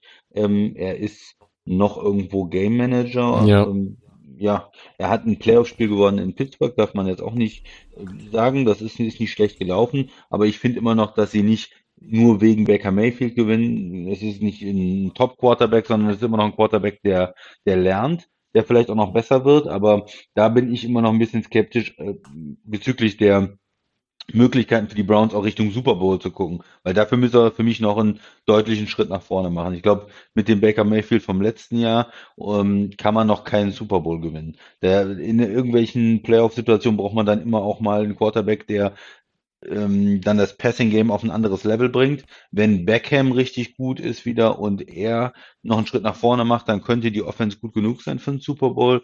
Äh, Im Moment sehe ich das noch nicht, aber sie haben halt auch einen guten, ähm, eine gute Basis einfach mit der O-Line ähm, und mit dem Running Game sind sie schwer zu spielen. Ja. Ja, das ist wirklich so. Ähm, das ist so ein ist ja schon so auch Oldschool-Football mittlerweile in der NFL, ne? Dass du so run-oriented mhm. Team bist. Das, das war früher, gab es viel mehr Teams von dem, von dem Kaliber, die diese Herangehensweise hatten. Und das ist ja in den letzten Jahren fast schon, ja, das hat ja schon Seltenheitswert. Und ähm, ich finde, Stefanski, auch äh, Offensive Coordinator Alex Van Pelt, die machen einen guten Job und bin da zuversichtlich, dass sie daran anknüpfen können, eben weil die O-Line gut ist und so weiter. Ähm, die Fragen, die sich beim Cleveland jetzt in Bezug auf die Browns bei mir eher noch stellen, ist sogar, ist die Defense verbessert, Christian? Ähm, mhm. Du warst, also letztes Jahr Pass-Offense auf Platz 24, auch da die Frage natürlich Baker Mayfield, klar, aber du warst in der Defense irgendwo so, ja, was so in der Mitte des Ganzen, ja, äh, sowohl was die AFC als auch was die komplette Liga anbelangt. Und du hast ein bisschen was investiert, du hast was verändert. Ähm, du hast Jadavian Clowney zum Beispiel geholt. Du ähm, hast ja, ja einen First-Round-Pick mit Greg Newsom äh, hast du auch investiert, ähm, um deine Defense da irgendwo ja besser zu machen. Und du hast äh, in deiner äh, Defense auch noch einen auf Linebacker hier, den Jeremiah Owuso Koramoa, mein Lieblingsname von der Draft Week, der ist er. Musst du nochmal genau hingucken. Ja. Ähm, den hast du ja auch Second noch, genau, als Second Rounder. Das heißt, du hast deine beiden äh, Top-Picks in dem Draft, hast du in der Defense eingesetzt. Ich glaube, Malik Jackson, früher Philly, ist der nicht auch neu? Ja, ne? Der ist auch neu. Ja. ja. Das kommt auch noch dazu. Und da sind natürlich auch ein paar andere Leute, die die gut spielen können. Denzel Ward, äh, Greedy Williams ist ein Corner, der, ja, bin mal gespannt, ob der vielleicht eher sogar dann hinten dran steht, wenn Newsom einschlägt. Ach ja, und John Johnson III, habe ich noch vergessen. Sorry, den habe ich ganz vergessen. Den hast du auch ordentlich bezahlt. Das ist ein Safety, der jetzt, Safety der jetzt, der jetzt nicht unbedingt immer bei den Top Safeties genannt wird, aber letztes Jahr, glaube ich sogar, war er nicht sogar im Pro Bowl? Ich glaube, er war im Pro Bowl. Und die Rams konnten und wollten ihn dann nicht mehr bezahlen, also weil die einfach auch zu viele Free Agents hatten. Ne? Ähm, ich glaube, das ist für mich so die spannendste Frage. Browns, naja, sind sie dechiffriert in der Offense? Ich glaube nicht. Also mit verschiedenen Blocking-Schemes kannst du das Run-Game weiterhin am, am Kacken halten. Und wenn, wenn du Chubb hast und Kareem Hunt, äh, die können einfach im Verbund über dich drüber walzen. Ja, also die sind so agil und, und haben so viele Skills. Da mache ich mir keine Sorgen. Meine entscheidende Frage, ja, können die Browns besser werden als L5? Ja, wenn die Defense sich verbessert. Glaubst du, die Defense kann sich verbessern? Ja, ich wollte eben noch was äh, zur Offense so. sagen. Die ist ja auch nicht komplett eindimensional. Das ist ja jetzt nicht auch nur Nein. laufen, weil du hast die Tight Ends, du hast Receiver. Du musst ja trotzdem ein bisschen auch auf Landry und Beckham aufpassen. Wenn du jetzt alles nur zum ähm, auf den Lauf fokussierst, ich denke mal, solange er gut beschützt wird, ist Baker Mayfield ordentlich, ja. Ähm, und, und da. Ich sehe, ja, ich sehe so, ja, nur, ich sehe ihn so bei 25 ne, Pässen, ja. 25 Pässe äh, pro Spiel, ja. Ähm, hm. und, und dann vielleicht irgendwie 17, 18 davon anbringen. Und dann kannst du 200 Yards, 220 Yards von ihm irgendwie im Schnitt erwarten äh, und einfach eine gute Touchdown-Interception-Ratio. Dann kannst du mit ihm echt viel gewinnen. Sorry, ich habe dich abgebrochen ja. gerade. Ja, ist ja, ist ja völlig okay. Ähm, ja, zur, zur Defense haben ein bisschen was gemacht. Ist die Frage, wie die Corner einschlagen. Ne? Du hast äh, Denzel Ward, ein First-Round-Pick, äh, Greg Newsom jetzt ein First-Round-Pick, Greedy Williams war ein äh, Second-Round-Pick. Okay, da muss natürlich jetzt auch diese Qualität, ähm, muss ich auch irgendwie zeigen in der Secondary, weil äh, gegenüber von Denzel Ward war ja immer noch irgendwie ein Loch. Also ja. äh, Williams war ja letztes Jahr nicht gut oder nicht gut genug vielleicht. Und äh, Safety, du hast es angesprochen, hat man sich verbessert. Für mich ist halt auch eine Frage, wie gut ist, ist der Pass Rush dann? Wie sehr können sich Teams auf Miles Jarrett konzentrieren? Er ist richtig, richtig gut. Und äh, ist die Frage, kann dann äh, Clowney auf der anderen Seite jetzt so ein bisschen sein Potenzial äh, zeigen, weil er nicht mehr der Top-Mann ist, sondern äh, der, der zweite Mann, äh, wie, wie er früher vielleicht auch mit Watt zusammengespielt hat bei, in Houston. Ja, bis jetzt hat er ja nie so richtig überzeugt. Das ist so ein bisschen, ein bisschen die Frage, ob das schon reicht, ob da nicht noch ein zweiter Pass-Rusher fehlt. Mhm. Aber insgesamt talentiertes Roster, oder? Also Auf jeden man, Fall. Bei, bei Cleveland habe ich jetzt das Gefühl, sie haben endlich mal den Coach gefunden, der hat eine Philosophie, das sah letztes Jahr gut aus und es ist nicht nur eine mh, hm, für ein paar Spiele gewesen, sondern es war eine ganze Saison mit Playoffs, Playoff-Erfolg und der, der Kern vom Team ist gleich geblieben, der steht, da ist auch die Kontinuität da. Auf der anderen Seite ist das Team aber auch nicht zu alt. Ja, also von daher sehe ich gerade die Offense ähm, gut und die Defense wird, ich glaube, nicht überragend sein, aber gut genug und dann ähm, sieht das für mich nach Playoffs aus. Besser als andere Teams. Weniger Fragezeichen als bei den Steelers, weil die so viele Probleme in der O-Line haben ja. und in der Offense insgesamt. Weniger Fragezeichen natürlich als auch bei den Bengals und, und ein Playoff-Team in der AFC. Äh, Ich, ich habe an den Schedule mir angeguckt und durchgespielt. Ich komme bei 12-5 raus. Und das finde ich schon fast konservativ. Also die, wenn die Browns spielen, was die Browns spielen können, was sie letztes Jahr uns gezeigt haben, dann können die diesen einen Sieg mehr einfahren. Und damit bist du mit zwölf Siegen, bist du aber mal sowas von Playoff-Team. Mehr Playoffs geht dann gar nicht. Ähm, ob sie die Division damit gewinnen können, weiß ich nicht. Ähm, da ist auch noch ein anderes Team, zu dem kommen wir nachher noch. Ich bin so ein bisschen hin und her gerissen, wenn ich jetzt einen heute auf eins setzen müsste in unserer Helmtabelle äh, als, als Prognose, wer das wäre. Äh, vielleicht mache ich mir den äh, Spaß dann nochmal und äh, schicke euch ein Foto bei Twitter und bei Instagram, da könnt ihr das mal kommentieren und eure Reihenfolge schicken. Das würde mich auch persönlich sehr interessieren. Aber ich sehe Playmaker, Miles Garrett, Jadavian Clowney, Denzel Ward, äh, auch John Johnson ist für mich ein Playmaker als Safety und ähm, ja, also, hm, ich könnte mir schon vorstellen, dass die Defense ein, ein Tick besser wird, aber die muss auch besser werden, weil nicht alles kommt von allein und, und jetzt hast du halt auch so ein bisschen diesen Chip on your shoulder, ne? Du warst halt irgendwie 20 Jahre gefühlt nicht in den Playoffs, alle haben dich immer so ein bisschen belächelt. Ah ja, Cleveland, da ist jetzt viel Talent. Aber die haben in den letzten 20 Jahren auch schon mal zwischendurch Jahre gehabt, wo Talent im Roster war und sie haben nichts auf die Platte gekriegt. Und jetzt waren sie gut.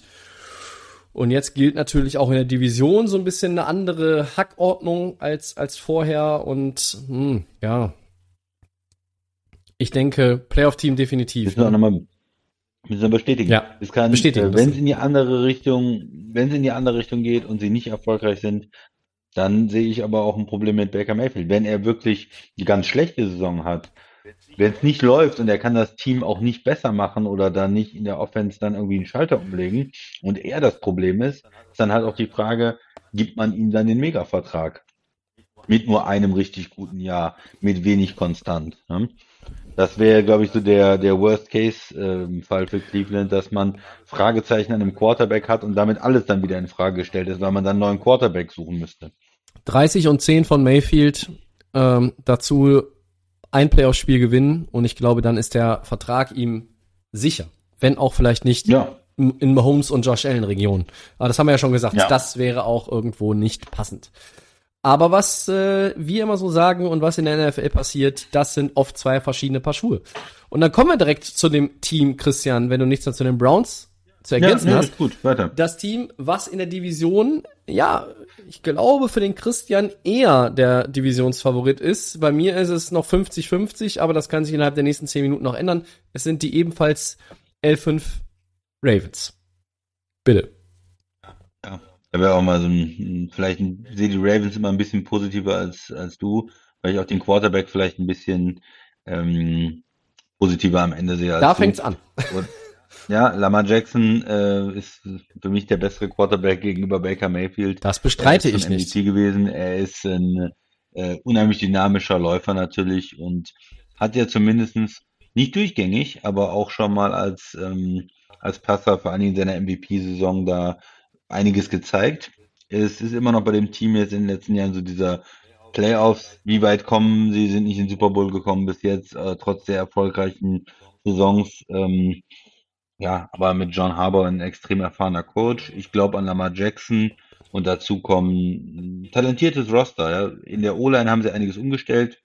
Staley Left Tackle kommt von der Verletzung zurück. Ist in Ordnung, aber die rechte Seite ist im Prinzip dann neu mit äh, Kevin Seidler, der Guard, äh, bei den Giants nicht mehr erwünscht und äh, Villanueva Ja, ist das, ja, ne? den haben sie aus der, Pittsburgh geholt, ja. aus Pittsburgh als Right Tackle, dann ähm, Brown ersetzt, glaube ich, der ähm, ja bei Kansas City jetzt spielt.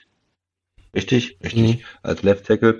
Und Ja. ähm, ja, von daher ist dann ein bisschen Umbau, aber man hat sich jetzt, hat sich schon Gedanken gemacht. Es ist jetzt nicht so, dass die O-Line komplett zerfällt, sondern man hat natürlich auch versucht, die Spieler dann zu ersetzen und das Ganze wieder ein bisschen zu stärken. Weil letztes Jahr war ja auch die Guard-Position ein bisschen so ein Problem und jetzt mit, mit Seidler da ähm, versucht das Ganze zu verbessern. Ein bisschen älterer Spieler, aber wenn, hat schon gute, gute Leistung gebracht, vor allen Dingen früher in Cleveland. Bin gespannt, wie die, wie die O-Line dann am Ende funktioniert in Baltimore, aber man hat zumindest versucht, da auch äh, Qualität reinzubringen. Ja, wie sieht's aus mit Receiver, Tobi? Hm. Da bist du immer besonders kritisch. Ähm, Hollywood Brown, Sammy Watkins, hm. Und äh, ich hatte ja, ich habe ja hohe Hoffnung für Bateman, den, äh, den Rookie. Der hat, ist jetzt angeschlagen, ähm, verletzt, äh, habe ich gelesen. Das wäre natürlich schade, weil da hofft man, dass er vielleicht der Nummer 1 Receiver dann am Ende Mhm. sein kann, zumindest vielleicht am Ende der Saison, weil Brown hat man das Gefühl, kommt über so einen guten zweiten Receiver nicht so richtig hinaus bis jetzt und Watkins ist es glaube ich auch nicht. Wenn mit, mit den dreien hat man irgendwie ja schon Talent da und äh,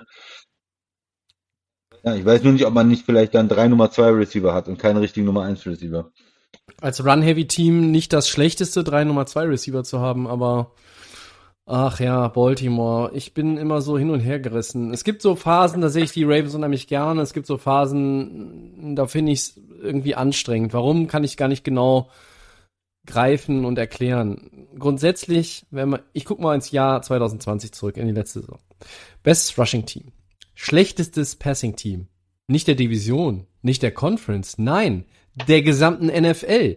Laufen können sie, passen können sie nicht. 2019 sah äh, der Kollege Lamar Jackson auch diesbezüglich besser aus. Da äh, gebe ich äh, ja alle Credits, aber ich wünsche mir mehr Ausgeglichenheit, ja. Vielleicht auch, wie man bei den Browns ein bisschen, noch ein bisschen mehr Passing Game sehen will, will ich aber bei den Ravens viel mehr Passing Game sehen, weil das ist mir zu ausrechenbar. Irgendwann ist das einfach, wenn du ganz vorne angreifen willst, zu dünn. Es kann, du kannst nicht die Nummer 32 im Passing Game sein in der NFL und dann erwarten, dass du einen Super Bowl gewinnst.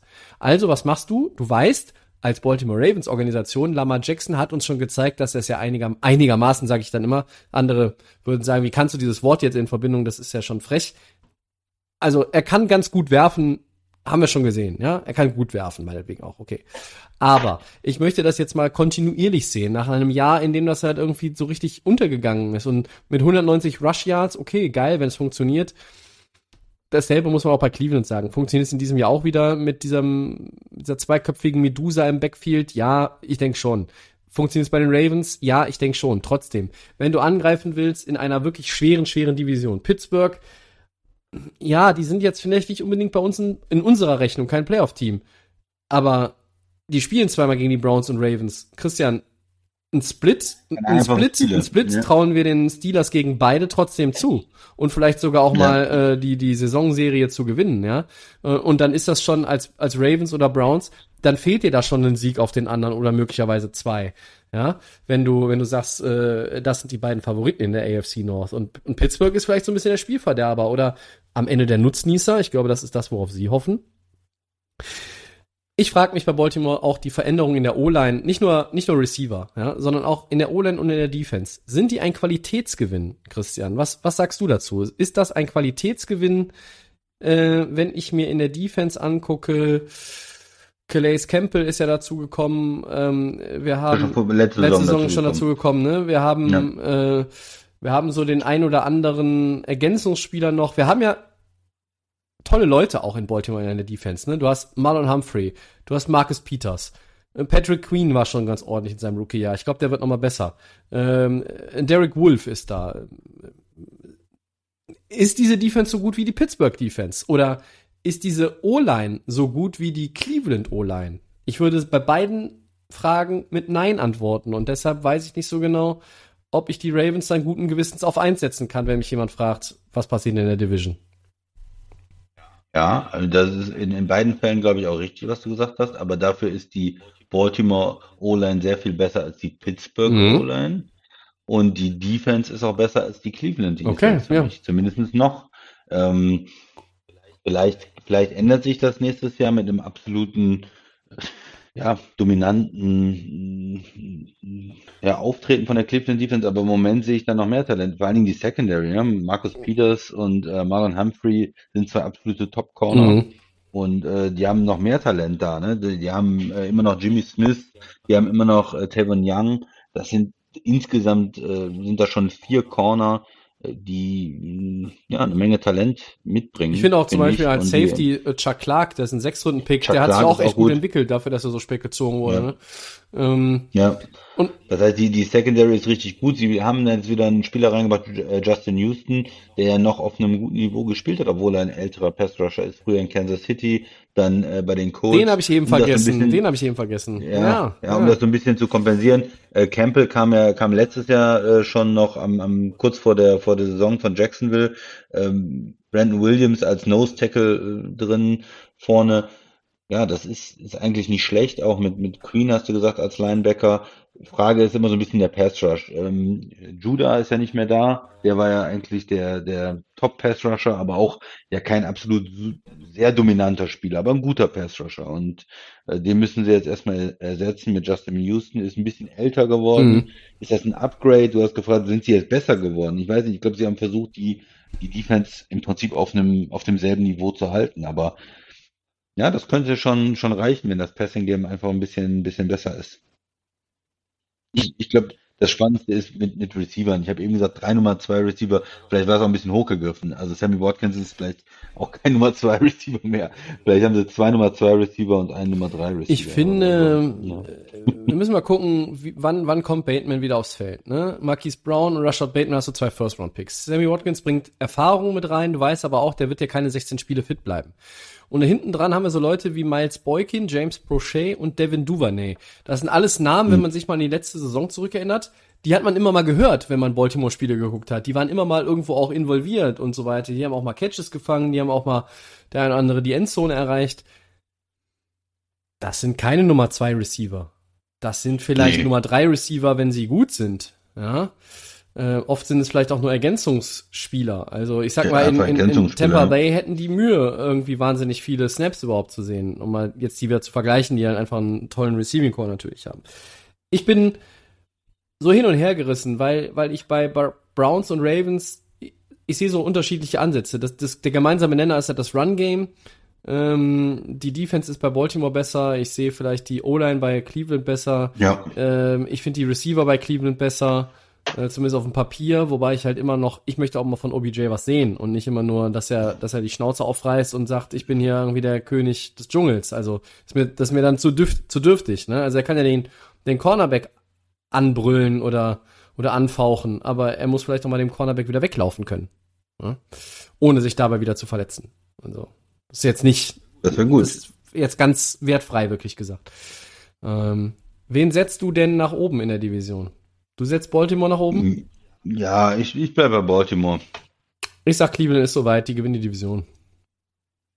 Ja, cool. Allerdings habe ich trotzdem bei der Aussage Bauchschmerzen, muss ich zugeben, weil ich finde es so schwierig. Ich finde es so schwierig. Und Man muss auch immer mal, in der NFL äh, ändert sich immer viel, ne? Also von daher ist es immer gut, auch mal mit, mit einem anderen Team zu gewinnen. Mm, Ja. Ja, das ist ja, wenn du Cleveland als Divisionssieger tippst, vor drei Jahren hätte dir jeder einen Stinkefinger gezeigt. Und Stinkefinger, Vogel und irgendwie dich ausgelacht. Alles drei gleichzeitig, in derselben Sekunde. Ne? So, das passt zu deinem Satz von gerade. So schnell ändern sich die Zeiten. Ja. Äh, ja gut, dann äh, gehen wir doch mal in eine andere Division, wenn unsere Favoriten auch weiterhin bei L5 erstmal stehen vom letzten Jahr, Christian. Die Tennessee Titans, Divisionssieger in der South vom letzten Jahr. Ja, die, muss man natürlich weiter auf dem Zettel haben. Erstmal in der Division, ähm, die Colts zwar nicht schlecht, aber haben keinen Quarterback. Äh, Jacksonville mit einem kompletten Rebuild in einem Rookie-Quarterback und ähm, Houston noch mit Deshaun Watson, aber nicht, nicht mehr viel Talent im Kader. Und da sind die Titans einfach in der Division der Favorit und damit dann auch erstmal Richtung Playoffs gesetzt. Mm, Ja, in den letzten Jahren haben sie uns ja überzeugt. Äh, Ryan Tannehill gibt es ja verschiedene Statistiken. Einer der, der effektivsten Quarterbacks auf jeden Fall in der Liga, seit er in Tennessee übernommen hat. Extrem gut im Play-Action-Game. Äh, Derrick Henry hatten wir beide als äh, im Moment den besten äh, Running Back, wenn es wirklich um, ums Laufen geht, äh, der die Defense müde macht, der 30, 40 äh, Yards in der ersten Halbzeit Mhm. hat und dann am Ende trotzdem auf seine 160 Yards kommt, weil er dann in der zweiten Halbzeit die, die, die Läufe ähm, ja, bricht, äh, die Defense bricht sozusagen und dann auch mal einen 40, 50 Jahre dabei hat. ja, darum dreht sich äh, die Tennessee Offense weiterhin, denke ich mal.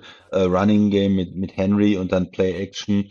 Und ja, AJ Brown ist ähm, der Nummer 1 Receiver. Und dann haben sie aber auf einmal Julio Jones noch dazu geholt in diesem Trade von Atlanta, um äh, ja, wer ist jetzt der Nummer 1 Receiver? Ich weiß es nicht. Sie haben quasi zwei Nummer 1 Receiver, vielleicht eine Nummer 1a und Nummer 1b.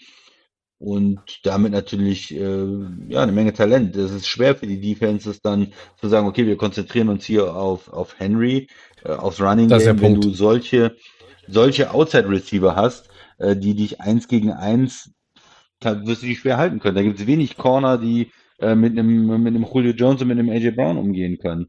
Und äh, beides zu verteidigen wird dann natürlich äh, schwer. Das Problem ist, wenn du, wenn du die beiden Receiver eins gegen eins jeweils verteidigst.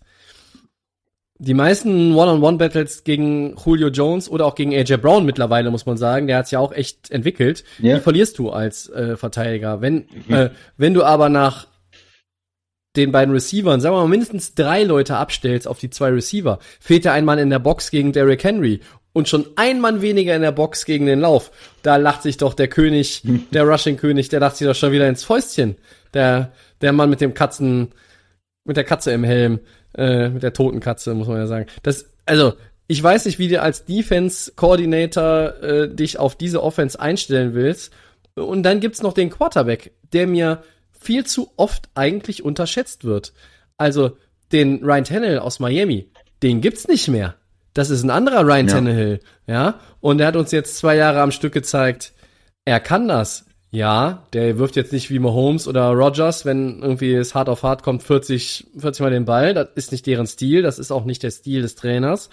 Aber der Kollege kann werfen, der kann sehr effektiv werfen, der kann auch tief, nicht nur effektiv, sondern auch tief den Ja, Ball werfen. Haben wir auch schon gesehen. Ja? Und jetzt hast du zwei Kollegen, die dann für den tiefen Ball da hinten in Frage kommen. Ja, AJ äh, Brown ist sicherlich ein bisschen schneller als der mittlerweile etwas ältere Julio Jones. Naja, aber Julio Jones ist ja so ein abgezockter Hund. Ich meine, One-on-One, ich weiß nicht. Christian, du bist Defensive Coordinator, spielst gegen Ja. die Titans. Spielst du gegen beide Receiver permanent? Also wie viele Prozent der Snaps spielst du gegen die One-on-One? Ja, Ein Viertel, schwer. würde ich Muss schon fast sagen, maximal. Ja, weil, äh, oder? Ja, man muss natürlich auch gucken, was man für, was die Stärken von der Defense dann sind. Hat man Corner? Ist man, ist man Baltimore und kann, äh, kann er mit Top-Cornern aufwarten oder andere Teams? Viele haben ja nur einen wirklich guten Corner. Und äh, dann wird es natürlich schon schwierig. Kann ich einen Corner vielleicht One-on-One spielen lassen, der andere kriegt Safety Help und, und man versucht dann vielleicht auch erstmal Henry dann irgendwo zu halten. Aber es ist, es ist schwer. Und äh, vielleicht noch zur O-Line, die ist für mich okay, gut. Vor allen Dingen äh, in den letzten Jahren im, im Laufspiel natürlich gut. Aber man hat auch gesehen, dass wenn sie in Rückstand sind und wirklich passen müssen, dann hatten sie zum Teil auch Probleme. Also das ist natürlich bei allen Teams so, wenn du ausrechenbar bist, wenn es äh, Dritter und 14 ist, äh, dann, dann sieht die O-Line nicht so gut aus, weil natürlich die, äh, die Defense sagt, okay, komm, wir gehen jetzt, äh, wir müssen uns nicht um irgendwie den Lauf kümmern, wir können äh, den Quarterback direkt attackieren. Und das hat man in, in Tennessee bei einigen Spielen gesehen, dass da äh, ein paar Probleme sind mit der Protection. Ist jetzt keine, für mich keine O-Line, die super in Pass Protection ist und wo man dann sagen kann, ja, okay, dann werfen wir halt, wie du gesagt hast, mal 40 Mal, das wird schon gut gehen. Ähm, hm, da kommen die Strafen, da kommen die Holding Calls, da kommen die Sacks. Ähm, das ist nicht so ihr Spiel. Sie müssen schon äh, immer dieses Running Game auch dazu haben und diese Heavy Sets auch mit den Tight Ends, ähm, Ja. um dann eher mit der Play-Action zu kommen. Äh, sie, sie müssen diesen richtigen Stil haben. Wenn sie ihren Stil spielen können, sind sie unheimlich schwer zu spielen für eine Defense und waren ja sind auch wahnsinnig erfolgreich in den letzten Jahren, aber sie haben so einen ähm, bestimmten Stil halt auch. Und äh, ja, was man noch sehen wird, ist, wie der ähm, Beckham vom, vom Offensive Coordinator ähm, zu bewerten ist oder wie der sich Arthur dann Smith. auswirkt. Ja. Arthur Smith jetzt in Atlanta als Head Coach. Gut, muss man schauen, was, was das macht. Äh, Er ist ja nicht umsonst Head Coach geworden, weil er diese erfolgreiche Tennessee Offense auch geführt hat in den letzten Jahren.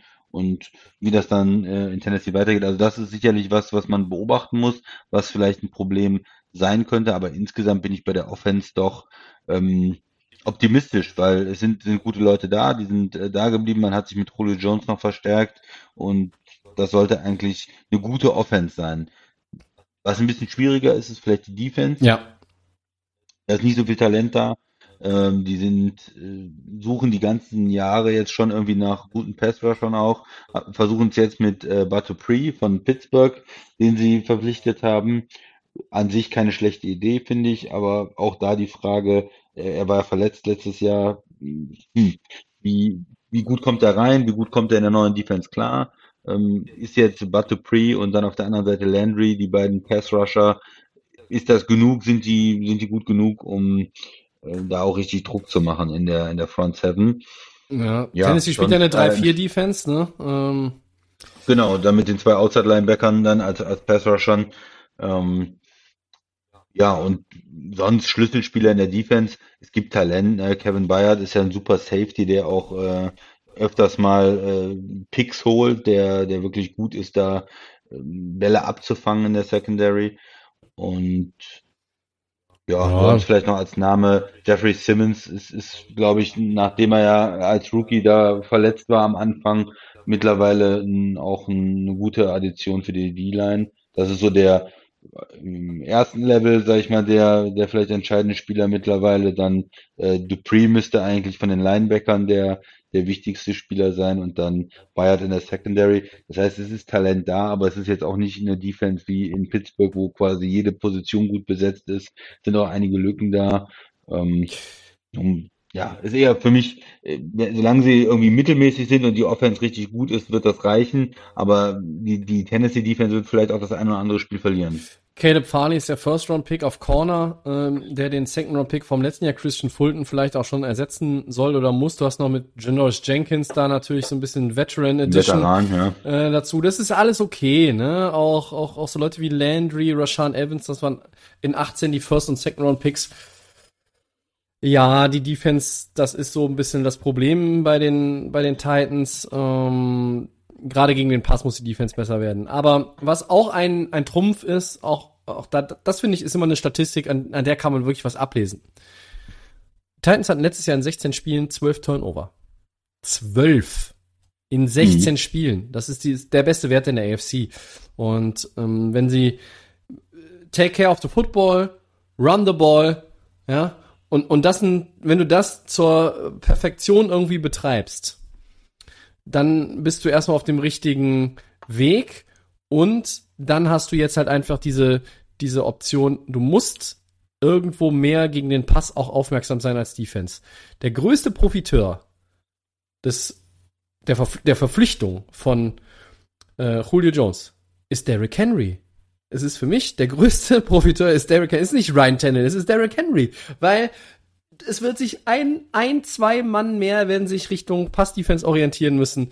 Ähm, diese, ich finde diesen Ausdruck ja so schön, different looks, ja, du gibst irgendwie der, der Defense different looks und äh, da, wo, wo konzentrierst du dich drauf? Und du kannst wahnsinnig viel machen und du hast es eben gesagt, Christian, Play Action ist eh so ein ähm, Trumpf auch ja bei den Titans und äh, ich glaube, die Offense wird die wird nicht schlechter. Also wenn Henry einigermaßen, äh, nur einigermaßen an das letzte Jahr anknüpfen kann, der muss es ja nicht, der muss es ja nicht duplizieren, die letzten zwei. Aber wenn er, wenn er fast daran kommt, ja super. Tennessee, alles gut. Und der turmhohe Favorit in der South. Der turmhohe Favorit.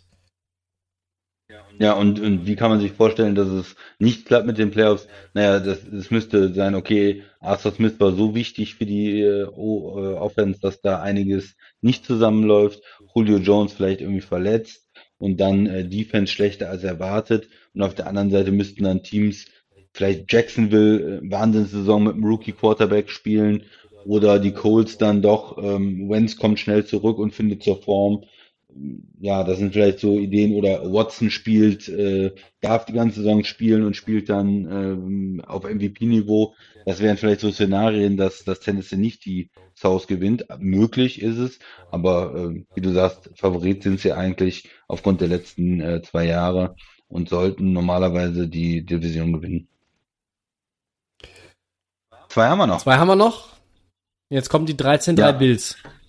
Ja, genau. Es ist, glaube ich, auch klar, äh, die Bills natürlich letztes Jahr extrem erfolgreich. Wir haben über Josh Allen jetzt äh, auch immer mal wieder, will ich jetzt nicht wieder von anfangen, wie er sich verbessert hat. Ja, braucht man nicht. Sein neuer Vertrag und so brauchen wir alles nicht. Ist jetzt ein Top-Quarterback in der Liga, muss das vielleicht nochmal bestätigen vom letzten Jahr, um da wieder im MVP Race äh, zu sein, das wäre natürlich optimal für die Bills und wenn er dann sich als Top 5 Quarterback vielleicht etabliert, aber einer der besten jungen Quarterbacks äh, letztes Jahr gewesen.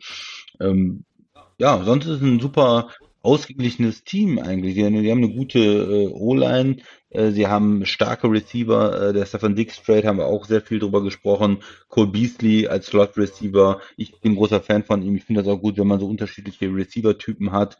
Ein, ein Stefan Dix und ein Cole Beasley, die sich dann gegenseitig irgendwo auch ergänzen.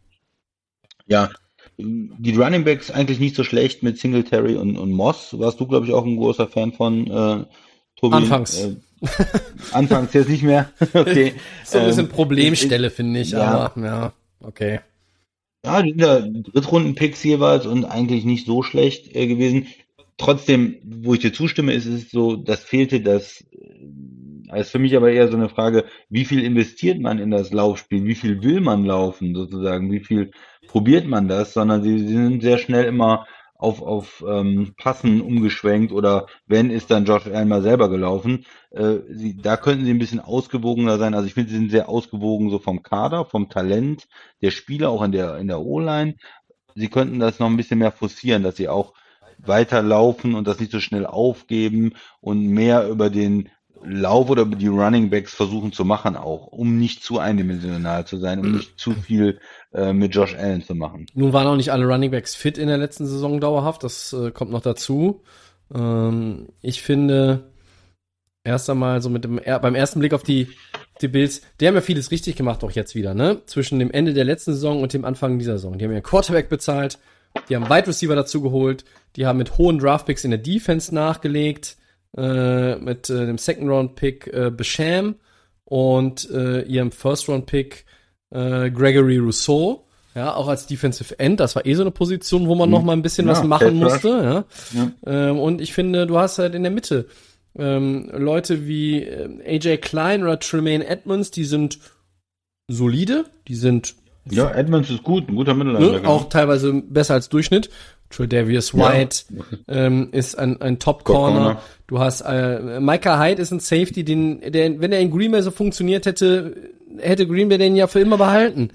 Ähm, Jordan Poyer ist auch ein Safety, der sich echt entwickelt hat. Also da haben auch Spieler. Ja, gutes Safety. Da, ja, da haben Spieler Team, auch einen, ja. Schritt nach vorne gemacht, muss ich sagen. Buffalo hat es tatsächlich geschafft, Spieler zu holen von anderen Vereinen, die irgendwo Licht und Schatten hatten. Micah Hyde ist für mich so das typische Licht- und Schattenbeispiel. Und den haben die weiterentwickelt. Oder der Mann hat sich selber weiterentwickelt. Und ähm, das passt dann irgendwie zu einer Defense bei den Bills, die irgendwo, die ist gut, die muss noch einen Tick besser werden. Ähm, in der Offense, du hast eben äh, Beasley gesagt, als Spieler über jeden Zweifel erhaben, abseits des Platzes die Saison äh, oder diese Offseason eher nicht so äh, mit seinen äh, äh, Anti-Impf-Kampagnen-Slogans äh, und was er da alles hatte, das war ja, das war ja grauenhaft. Aber wenn ich mir die Offense angucke, mit den Receivern, hinter Dix und dem bekannten Beasley, da ist ein Emmanuel, Emmanuel Sanders jetzt nochmal, Gabriel Davis und auch äh, Jay Kumaro, Isaiah McKenzie. Berühmte. Ja, die Kumaro ist, ist ein Mann, äh, da weint Aaron Rodgers immer noch mehr als eine Träne pro Woche hinterher. Und Gabriel Davis und Isaiah McKenzie haben letztes Jahr ja auch schon irgendwo gezeigt, ja. dass sie irgendwo mal äh, in, mit ein, zwei Big Plays irgendwo zur Stelle sind. Das heißt, das sind keine Receiver, denen du 10, 12 Catches pro Spiel irgendwo bescherst, aber das sind Receiver, in die auch Josh Allen absolutes Vertrauen hat. Da gibt's irgendeine eine Bomb an der Seitenlinie, One-on-One, Go-Route, und dann ist einer von den beiden unterwegs. Da zögert er nicht. Der zögert nicht. Ja. Der wirft das Ding, weil er absolutes Vertrauen hat, weil die Jungs auch gute Hände haben. Äh, das ist einfach mittlerweile richtig zusammengewachsen, dieses Buffalo-Team. Und du wirst ja in der NFL, du gehst nicht 13-3 mal eben im Vorbeigehen mit irgendwelchen Leuten, die du vom Rummelplatz eingesammelt hast, sondern du kannst nur 13-3 sein, wenn du ein richtig gutes Team bist, guter Coach, gute Gameplans, guter Quarterback und gutes Drumherum. Was mir trotzdem immer noch fehlt, Run Game. Das ist die große Frage. Ja, ist das Run-Game mit Singletary und Moss gut genug? Sind die auch physisch stabil genug? Also ohne Verletzungen meine ich, damit sie die Chiefs attackieren können. Irgendwann, glaube ich, können sie die Chiefs ernsthaft ärgern. können sie es dieses Jahr schon? Von meiner Seite zwei Fragezeichen dahinter. Ja, für, in der Defense vielleicht noch einen, einen Spieler, den wir erwähnen müssen, Ed Oliver. Ich wäre ein großer Fan von ihm und ich erwarte ja noch mehr von ihm. Ich habe es ja auch, ähm, auch schon öfters gesagt. Da muss noch ein bisschen, ein bisschen was kommen. Er ist eigentlich explosiv und kann auch, auch die Passing Plays äh, richtig beeinflussen. Bisschen Off-Field-Trouble, ne? Ja, das, er, mu er muss da einfach noch mehr, mehr bringen. Äh, das ist so ein Spieler, finde ich, da fehlt noch ein bisschen was. Draft ähm, vom, vom, Ja. von den Erwartungen her auch in, in Buffalo, ähm, der, der ist jetzt noch nicht so, ähm, nicht so geleistet hat, äh, nicht so viel gebracht hat, wie man eigentlich vielleicht erwartet hätte. Aber sonst auch viele Spieler, die halt mehr gebracht haben, als man vielleicht erwartet hat. Ein gut zusammengestelltes Team, ausgeglichenes Team und einer der Top-Kader der Liga. Ähm, Ja, Ja. ich bin, bin ein Freund des Wortes überperformen. Ähm, bei Buffalo hat man manchmal so den Eindruck, aber ich würde es hier auch gar nicht gerne verwenden, weil ich sehe das eher als gewachsenes Team, ja, ähm, wo alles natürlich davon auch abhängt, dass der Quarterback sich rasant entwickelt hat in die richtige Richtung. Und ähm, ich glaube, wir müssen das auch nicht hier nochmal wiederholen. Du hast es auch selber oft genug eingestanden, dass du ihn nicht so erwartet hättest in seinem, Ja, seinem ja, Development. ja. Äh, ich ja eigentlich auch nicht. Äh, jetzt haben wir hier einen, einen absoluten Topstar der Liga. Es ist ein, das ist eines der Gesichter der NFL ähm, für mich auch, wenn gerade wenn dann auch die Veteranen wie Rogers oder Brady irgendwann mal nicht mehr in der Liga spielen oder auch Big Ben. Das sind das sind die Leute, mit denen du Werbung machen kannst. Das sind die Leute, die du auf ein Videogame-Cover bringen kannst. Das sind die Leute, mit denen du große Plakatwände machen kannst. Das sind die Leute, mit denen du Tickets verkaufst, wenn du mit der NFL in, in Europa noch weiter expandierst, ja. Ähm, und ich, ich sehe die Buffalo Bills ready für den Divisionssieg, für den Repeat in der East, keine Frage. Auch da sind sie der klare Favorit. Nicht so hoch für mich wie die also Titans in der South, weil Miami ist halt, glaube ich, ein bisschen besser als die Colts, äh, weil halt die Colts mit dem Quarterback da irgendwie so dieses Fragezeichen haben. Aber Buffalo ist mit mit dem, was sie letztes Jahr gezeigt haben, A, ein Playoff-Team, B, für mich ein äh, erneuter Divisionssieger und C, auch in der AFC mh, einer von zwei Kandidaten, die den Chiefs vielleicht ein Bein stellen können, wenn alles tippitoppi läuft. Vielleicht. Das sind ganz viele Konjunktive, aber vielleicht. umso viele Konjunktive. Ja, können sie. Ja, ich weiß Meine, nicht, ich, ich, der- du, denkst du, sie sind schon so bereit? Ja. Glaubst du, sie sind schon so bereit? Ja. Ich weiß nicht, ob sie schon so weit sind. Also vielleicht sind sie erst nächstes Jahr so weit, weil noch so ein bisschen, ich weiß nicht. Ja gut, also ich meine, am Ende ein Playoff-Spiel ist ja keine Series wie in eine NHL oder eine NBA. Genau. Das ist halt ein Spiel. Wenn das Championship-Game in Kansas City bestreitest und du hast vielleicht die bessere Tagesform, why not? Ähm, ich bin noch so Kleine- ein bisschen defensiv vielleicht. Ja.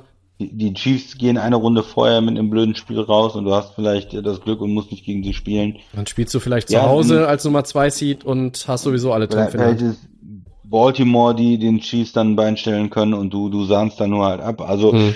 man darf das nicht zu klar sehen. Also ja, die Chiefs sind natürlich, und das ist vielleicht direkt der Einstieg, also äh, das fünfte Team, was wir noch haben, ist Kansas City natürlich. 14-2 Ähm, letztes ist, Jahr. Ja. ist, ist keine Überraschung. Die haben davor das Jahr den Super Bowl gewonnen. Die waren ähm, wieder im, im Super Bowl gegen Tampa und ähm, ja, sie haben Patrick Mahomes, Ja. der beste Quarterback der Liga im Moment. Das ist auch ganz klar. Travis Kelsey ist äh, wahrscheinlich der beste Tight End oder zumindest ein Top 3 Tight End und den absoluten Speed auf Receiver äh, mit, mit äh, Hill und auch mit Hartman dann als, ähm, als Receiver. Und wenn du einen Patrick Mahomes hast und hast einen super Tight End und hast sehr, sehr schnelle Receiver, hast, hast Andy Reid dazu als Coach, der äh, super kreativ ist, wie er die äh, dann einbezieht, die Receiver auch, dass die freie Bahn haben. Äh, er spielt gerne diese Stack Formations, drei auf einer Seite, ähm, Kelsey dann vielleicht auf der anderen Seite. Und dann ergibt sich daraus äh, so viel, dass das für die Defense unheimlich schwer ist äh, zu verteidigen, vor allen Dingen im Man, Man Coverage. Wie, wie willst du gegen äh, Tyreek Hill das spielen oder auch gegen Hartman? Äh, der macht einen Haken und der ist weg und du läufst da hinterher als Corner. Ne? Das, das muss man einfach äh, sagen, ist unheimlich schwer und ähm, dann muss man versuchen, äh, Zone zu spielen gegen die und äh, Mahomes hat aber auch die Klasse, dann zu warten, bis die Receiver offen sind, macht wenig Fehler. Ja, also extrem schwer zu spielen, die, ähm, die Offense von Kansas City. Das Problem, was sie am Ende der letzten Saison hatten im, im Super Bowl, war natürlich die O-Line. Die ist auseinandergefallen und dann hatte Mahomes keine Zeit. Erinnert immer wieder daran, auch mit den besten Skill-Position-Playern kann man dann äh, so einen Super Bowl nicht gewinnen, weil einfach die O-Line nicht da ist. Er war auch nicht fit. Und das haben, ja, okay, das auch, aber ich glaube, das, das Entscheidende war ja, dass Tampa einen Riesendruck gekriegt hat, Ja. äh, wie auch schon gegen Green Bay übrigens, ähm, im, im Spiel davor mit der, mit der O-Line, äh, mit der D-Line dann, mit den Linebackern und einfach, ähm, ja, wenn die, wenn die Quarterbacks die ganze Zeit unter Druck sind, dann äh, ist es ist natürlich was anderes, als wenn die Zeit haben. Und äh, Kansas City hat jetzt äh, diese Saison das sich zu Herzen genommen haben gesagt, okay, wir machen die O-Line komplett neu. Äh, wir, wir sehen das ein. Äh, wir haben da verletzte Spieler gehabt und hatten vielleicht auch nicht die Qualität. Äh, Orlando Brown kommt aus Baltimore, spielt dann Left Tackle. Äh, Turney aus, äh, Tooney aus, aus New England, der dann mhm. äh, äh, Left Guard spielt. Haben zwei neue Leute ge gedraftet. Äh, Humphrey dann als Center. Und ja, haben also im Da kommen noch Leute hinten dran, äh, Christian. Mike Remmers, äh, Laurent Duvernay Tardif, der letztes Jahr, glaube ich, ein ähm, äh, Sit-Out-Jahr hatte. Du hast Austin Blythe noch ob von den Rams geholt, auch ein Mann aus der zweiten Reihe, der sicherlich auch irgendwie noch da ähm, gut eingesetzt Kyle werden Long haben sie kann. noch verpflichtet, früher Bears. Ja, Also haben richtig was gemacht für die O-Line, um Tiefe zu haben, um verschiedene Leute dann auch ähm, vielleicht ersetzen zu können, wenn mal einer verletzt ist oder ein bisschen Flexibilität zu haben. Richtig investiert in die O-Line und die Offense, die wird gut sein. Also das kann ich mir gar nicht anders vorstellen. Äh, die, die, die wird normalerweise gut sein. Sie haben überall das Talent. Wir haben auch noch gar nicht über Running Backs gesprochen, haben sie auch noch Talent. First Round Pick. Also äh, ja, das ist keine Frage und die Defense muss eigentlich nur Mittel sein, um, um dann auch in die Playoffs zu kommen und die Division zu gewinnen. Du brauchst keine dominante Defense, hatten sie auch die, die letzten Jahre eigentlich nicht. Sie haben einige Playmaker in der Defense und das reicht dann normalerweise. ja, mit Frank Clark, Also von ja, mit Chris, Chris Jones. Jones, ja. erstmal äh, in der Line, Frank Clark dann als Pass Rusher äh, und äh, Tyron Matthew als, als äh, Safety. Das sind ja schon mal äh, drei Spieler, mit denen man absolut arbeiten kann. Und dazu kommt dann noch so das ein oder andere. Aber die Stärke ist natürlich die Offense. Die Defense ist jetzt normalerweise nicht überragend. Nee, ähm, das, das, das glaube ich auch nicht. Sie ist aber im Großen und Ganzen ja auch zusammengeblieben. Da ist jetzt vielleicht der Mhm. Vorteil, dass man auch ein bisschen aufeinander abgestimmt und eingespielt ist. Das kann jetzt auch nicht das Allerschlechteste sein. Über die Offense gibt's ja kein schlechtes Wort zu verlieren. Du hast den besten Quarterback der Liga. Du hast, äh, glaube ich, jetzt eine gute O-Line. Du hast eine äh, wahnsinnige Auswahl an Receivern. Du hast äh, Kelsey zählt ja auch mehr als Receiver als als äh, stinknormaler Teil. Ja. muss man einfach sagen. Der Ja. war letztes Jahr unter den unter den Top 3, was Receiving Yards anbelangt in der Liga, glaube ich. Ja. Ähm, irre. Und äh, wenn man noch mal so ein bisschen aufs letzte Jahr zurückgeht, du hast die Nummer 1 Pass-Offense, die Nummer 1 Total Offense, du hast fast 416 Yards im Schnitt gemacht, du hast, no, hast 49 Prozent deiner Third Downs zu einem First Down verwandelt. Da waren nur zwei Teams besser, Christian. Buffalo und Green Bay? die Packers, genau. Ähm, Ja. also das ist alles ideal, phänomenal und grandios. Einzig und alleine ein kleines Problem, aber das wird auch kein Problem per se für die ganze Saison sein, sondern nur für den Start vielleicht. Du hast eine neue O-Line und du spielst dann unter ab absoluten Wettkampfbedingungen und dann gucke ich mir das Startprogramm an. Kansas City ist ein Top-Team. Die sind der Favorit in der AFC. Immer noch über allen anderen. Aber der Start könnte ein bisschen holprig werden, wenn die O-Line da Probleme hat. Dann, ne, wenn Mahomes irgendwie gar keine Zeit hat, weil das noch alles Abstimmung bedarf. Vier der, vier, vier der fünf ersten Gegner heißen Cleveland, Baltimore, Chargers und Buffalo. Das ist jetzt nicht ganz so schlecht. Ja, stark. Da spielst noch die ja. Eagles dazwischen in Woche 4. Das ist nicht ganz so schlecht. Normalerweise ist dein Anspruch als Kansas City, naja, in den vier von fünf Spielen gehen wir 4-1 oder 5-0. Absolut möglich. Ich sag nur, mit einem Fra wirklich mit Bleistift nur geschrieben, wenn diese O-Line ein bisschen Anlaufschwierigkeiten hat, was völlig normal wäre, dann startet Kansas City vielleicht nicht so überragend. Gewinnen sie die Division am Ende? Ich denke schon. Ge kommen sie in den Super Bowl? Absolut möglich. Können sie den Titel gewinnen? Auch das ist nicht unwahrscheinlich. Sie sind einer der absoluten Top-Favoriten. Sie sind auch eigentlich, ob ich sie, ob ich sie vor dem Saisonstart in unserem finalen Super Bowl-Pick wirklich picke, das ist noch eine andere Geschichte. Ne? Ich gehe ja gerne auch mal so andere Wege. Aber wenn du mich heute fragst, Tobi, wer ist dein AFC-Favorit? Chiefs. Ja, es ist das, kann man sich leicht vorstellen, weil man es natürlich auch äh, gesehen hat in den letzten Jahren. Und äh, man hat jetzt nicht so viele Gründe, an den Chiefs zu zweifeln, weil Ja. der Coach ist geblieben, der Quarterback ist geblieben. Die haben die größte Schwachstelle im Kader mit der O-Line aggressiv bearbeitet. Viele andere Playmaker sind weiter da. Ja, wenn man, wenn man Löcher findet, dann ist es sicherlich in der Defense. Da kann man ein paar Frage, Fragen haben. Ne? Pass Rush, ist der gut genug? Äh, Wie, wie spielen sie gegen den Run insgesamt? Äh, Corner äh, gut genug? Da gibt es sicherlich Teams, die mehr Talent haben. Und am Ende sagst du ja gut, aber wir haben Mahomes. wenn, wenn ihr halt äh, Punkte macht, dann machen wir halt einfach mal in äh, 5 Minuten 28 Punkte. Ähm, ja, das äh, wiegt dann wieder viel auf.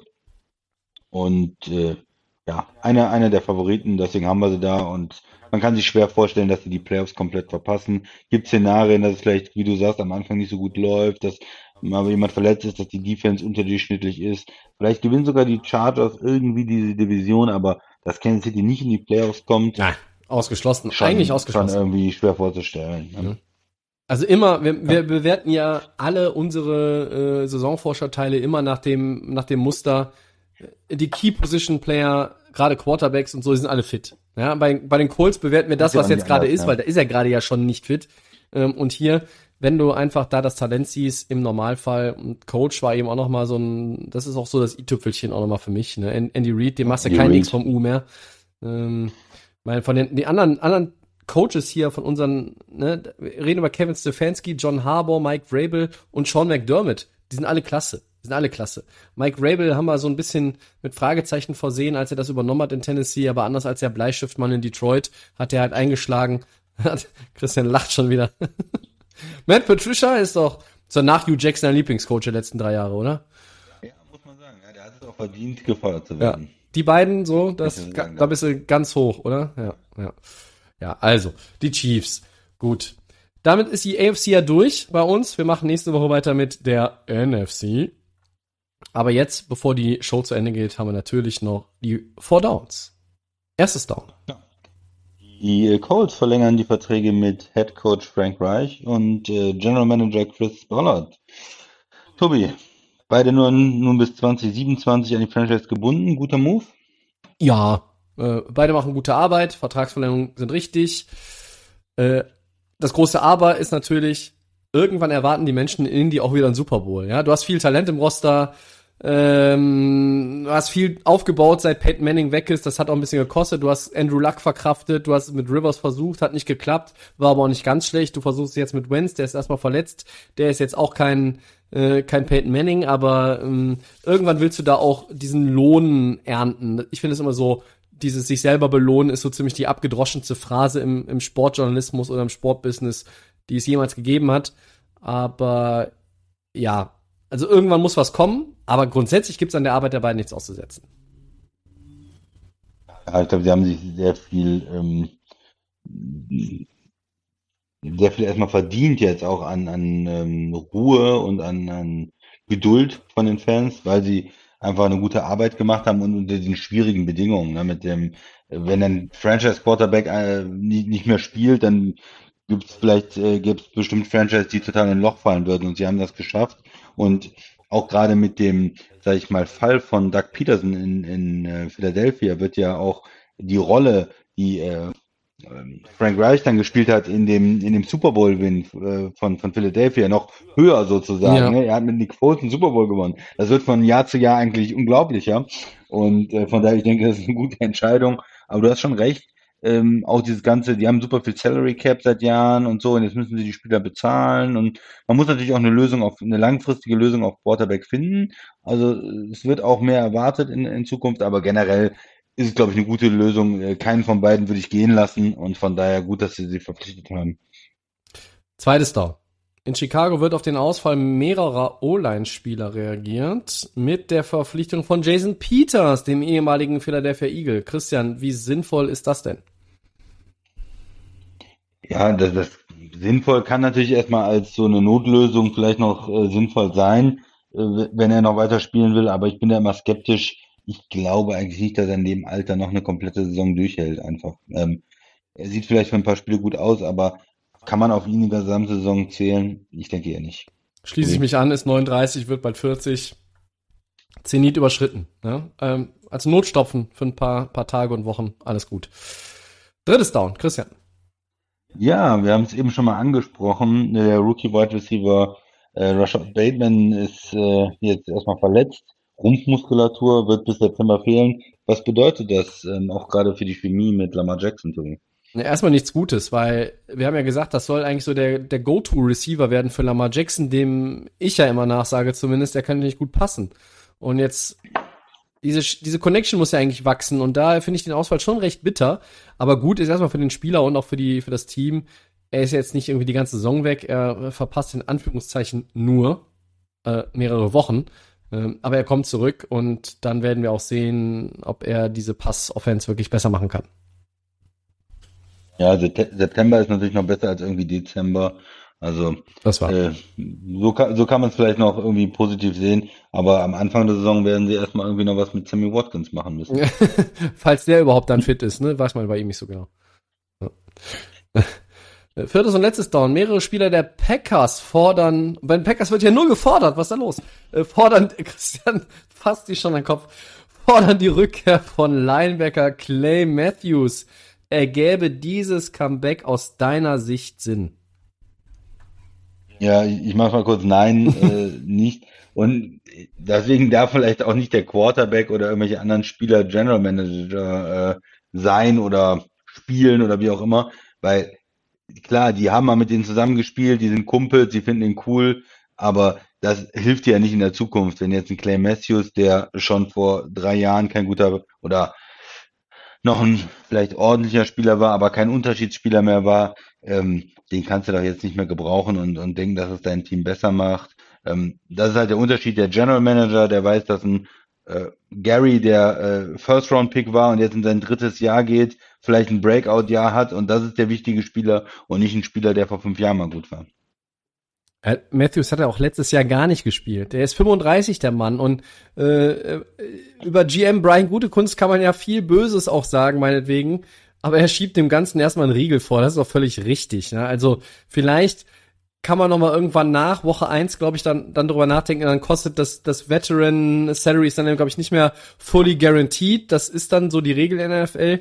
Aber ich so oder so sehe ich da eigentlich kein Szenario, wo das Sinn ergeben würde im Lockerroom. Aber dann kannst du den auch als Maskottchen verpflichten, ja, weil also mit mit Helm und Schulterpads, nee, ich glaube nicht mehr. Die Zeit ist leider vorbei. Kannst ja auch jetzt nicht äh, jeden verpflichten, der mal mit Aaron Rodgers gespielt hat oder so. Ja, aber so wirkt es ja. Mit, so wirkt es ja. Ja, mit Donald Driver oder oder was. Wen soll man da noch irgendwie holen? Nein. Ja, keine Ahnung. Vielleicht kommt Brett Favre nochmal zurück und spielt Tight End. Also alte Quarterbacks, die nochmal Tight End spielen, sind der schweren Mode. Und damit haben wir ganz galant den Bogen geschlagen. Ja, von, vom ersten vom, bis zur letzten Frage. Genau, ja. vom ersten bis zum letzten Punkt auf unserem Zettel. Aber jetzt für den Christian habe ich noch einen. Und da, er freut sich schon. Ich sehe es schon, er freut sich schon. Äh, Gerade auch eine heiße News eben gekommen. Die 49ers entlassen Quarterback Josh Rosen. Mhm. Christian, auch, du bist ja großer ja, Josh Rosen-Fan mal gewesen, ja. so vorm Draft. War es dann nicht mehr so? Ich hätte gar nicht gewusst, dass er noch irgendwo in einem Roster ist. Hast du das gewusst? Ich habe die Übersicht verloren. Ich glaube, äh, nachdem er bei Miami rausgeflogen ist, habe ich die Übersicht verloren. Ja, ähm, so geht's mir auch. Ja. ja. Also okay. Josh Rosen ist irgendwie auf dem Markt. Kann jetzt jemand einsammeln, wenn er will, um den irgendwie noch zum Bälle aufpumpen oder Luft rauslassen. Vielleicht holt Brady ihn, damit er die Luft rauslässt bei den äh, Bällen in Tampa. Man weiß es nicht. Ja, äh, schön. Das war noch äh, eine kleine schwachsinnige Randnotiz am Ende. Denn wir sind am Ende. Das war Episode 187. Vielen Dank, Christian. Sehr gerne. Für einen äh, schönen weiteren Dienstagabend am Laptop. Ich weiß nicht, so Dienstagabende ergeben einfach Sinn. Es, man hat was Sinnvolles noch gemacht Dienstagabend, wenn man einen Podcast aufgenommen hat. Wir bedanken uns wie immer ganz herzlich bei euch fürs Zuhören. Äh, und wer jetzt schon normalerweise eigentlich sich ausklingt, der sollte vielleicht noch ein, zwei Sekunden oder eine Minute länger dranbleiben, denn gleich gibt's noch einen netten Hinweis. Den folgenden kennt ihr aber, der ist auch nicht neu, denn den Podcast gibt's wie immer bei Soundcloud, Apple Podcasts, Spotify und den geschätzten Kollegen von The Fan FM. bei Facebook und bei Twitter at Delay of Game NFL, bei Instagram Delay of Game unterstrich Podcast. Und jetzt kommt es, der Hinweis auf die nächste Woche, Episode 188. Nein, das ist keine besondere Episode. Doch, es ist eine besondere Episode, denn wir werden einen besonderen Gast in unserer Show begrüßen dürfen. Aber wir verraten nicht, wer es ist, oder? Christian? Nein, nein, natürlich nicht, aber Du weißt es schon. weiß nicht. Ja, ich weiß es schon. Ja, vielleicht ist er vielleicht sogar aus einem anderen Land. Hm? Vielleicht. Oh, wirklich. Hat er was mit Aus den Football zu tun? Ja. Vielleicht. Schauen wir mal. Lasst euch überraschen. Wir haben auf jeden Fall was für euch dann vorbereitet und in petto. Mehr dazu gibt es nächste Woche. Bis dahin, euch eine gute Zeit. Wir sind raus. Ciao.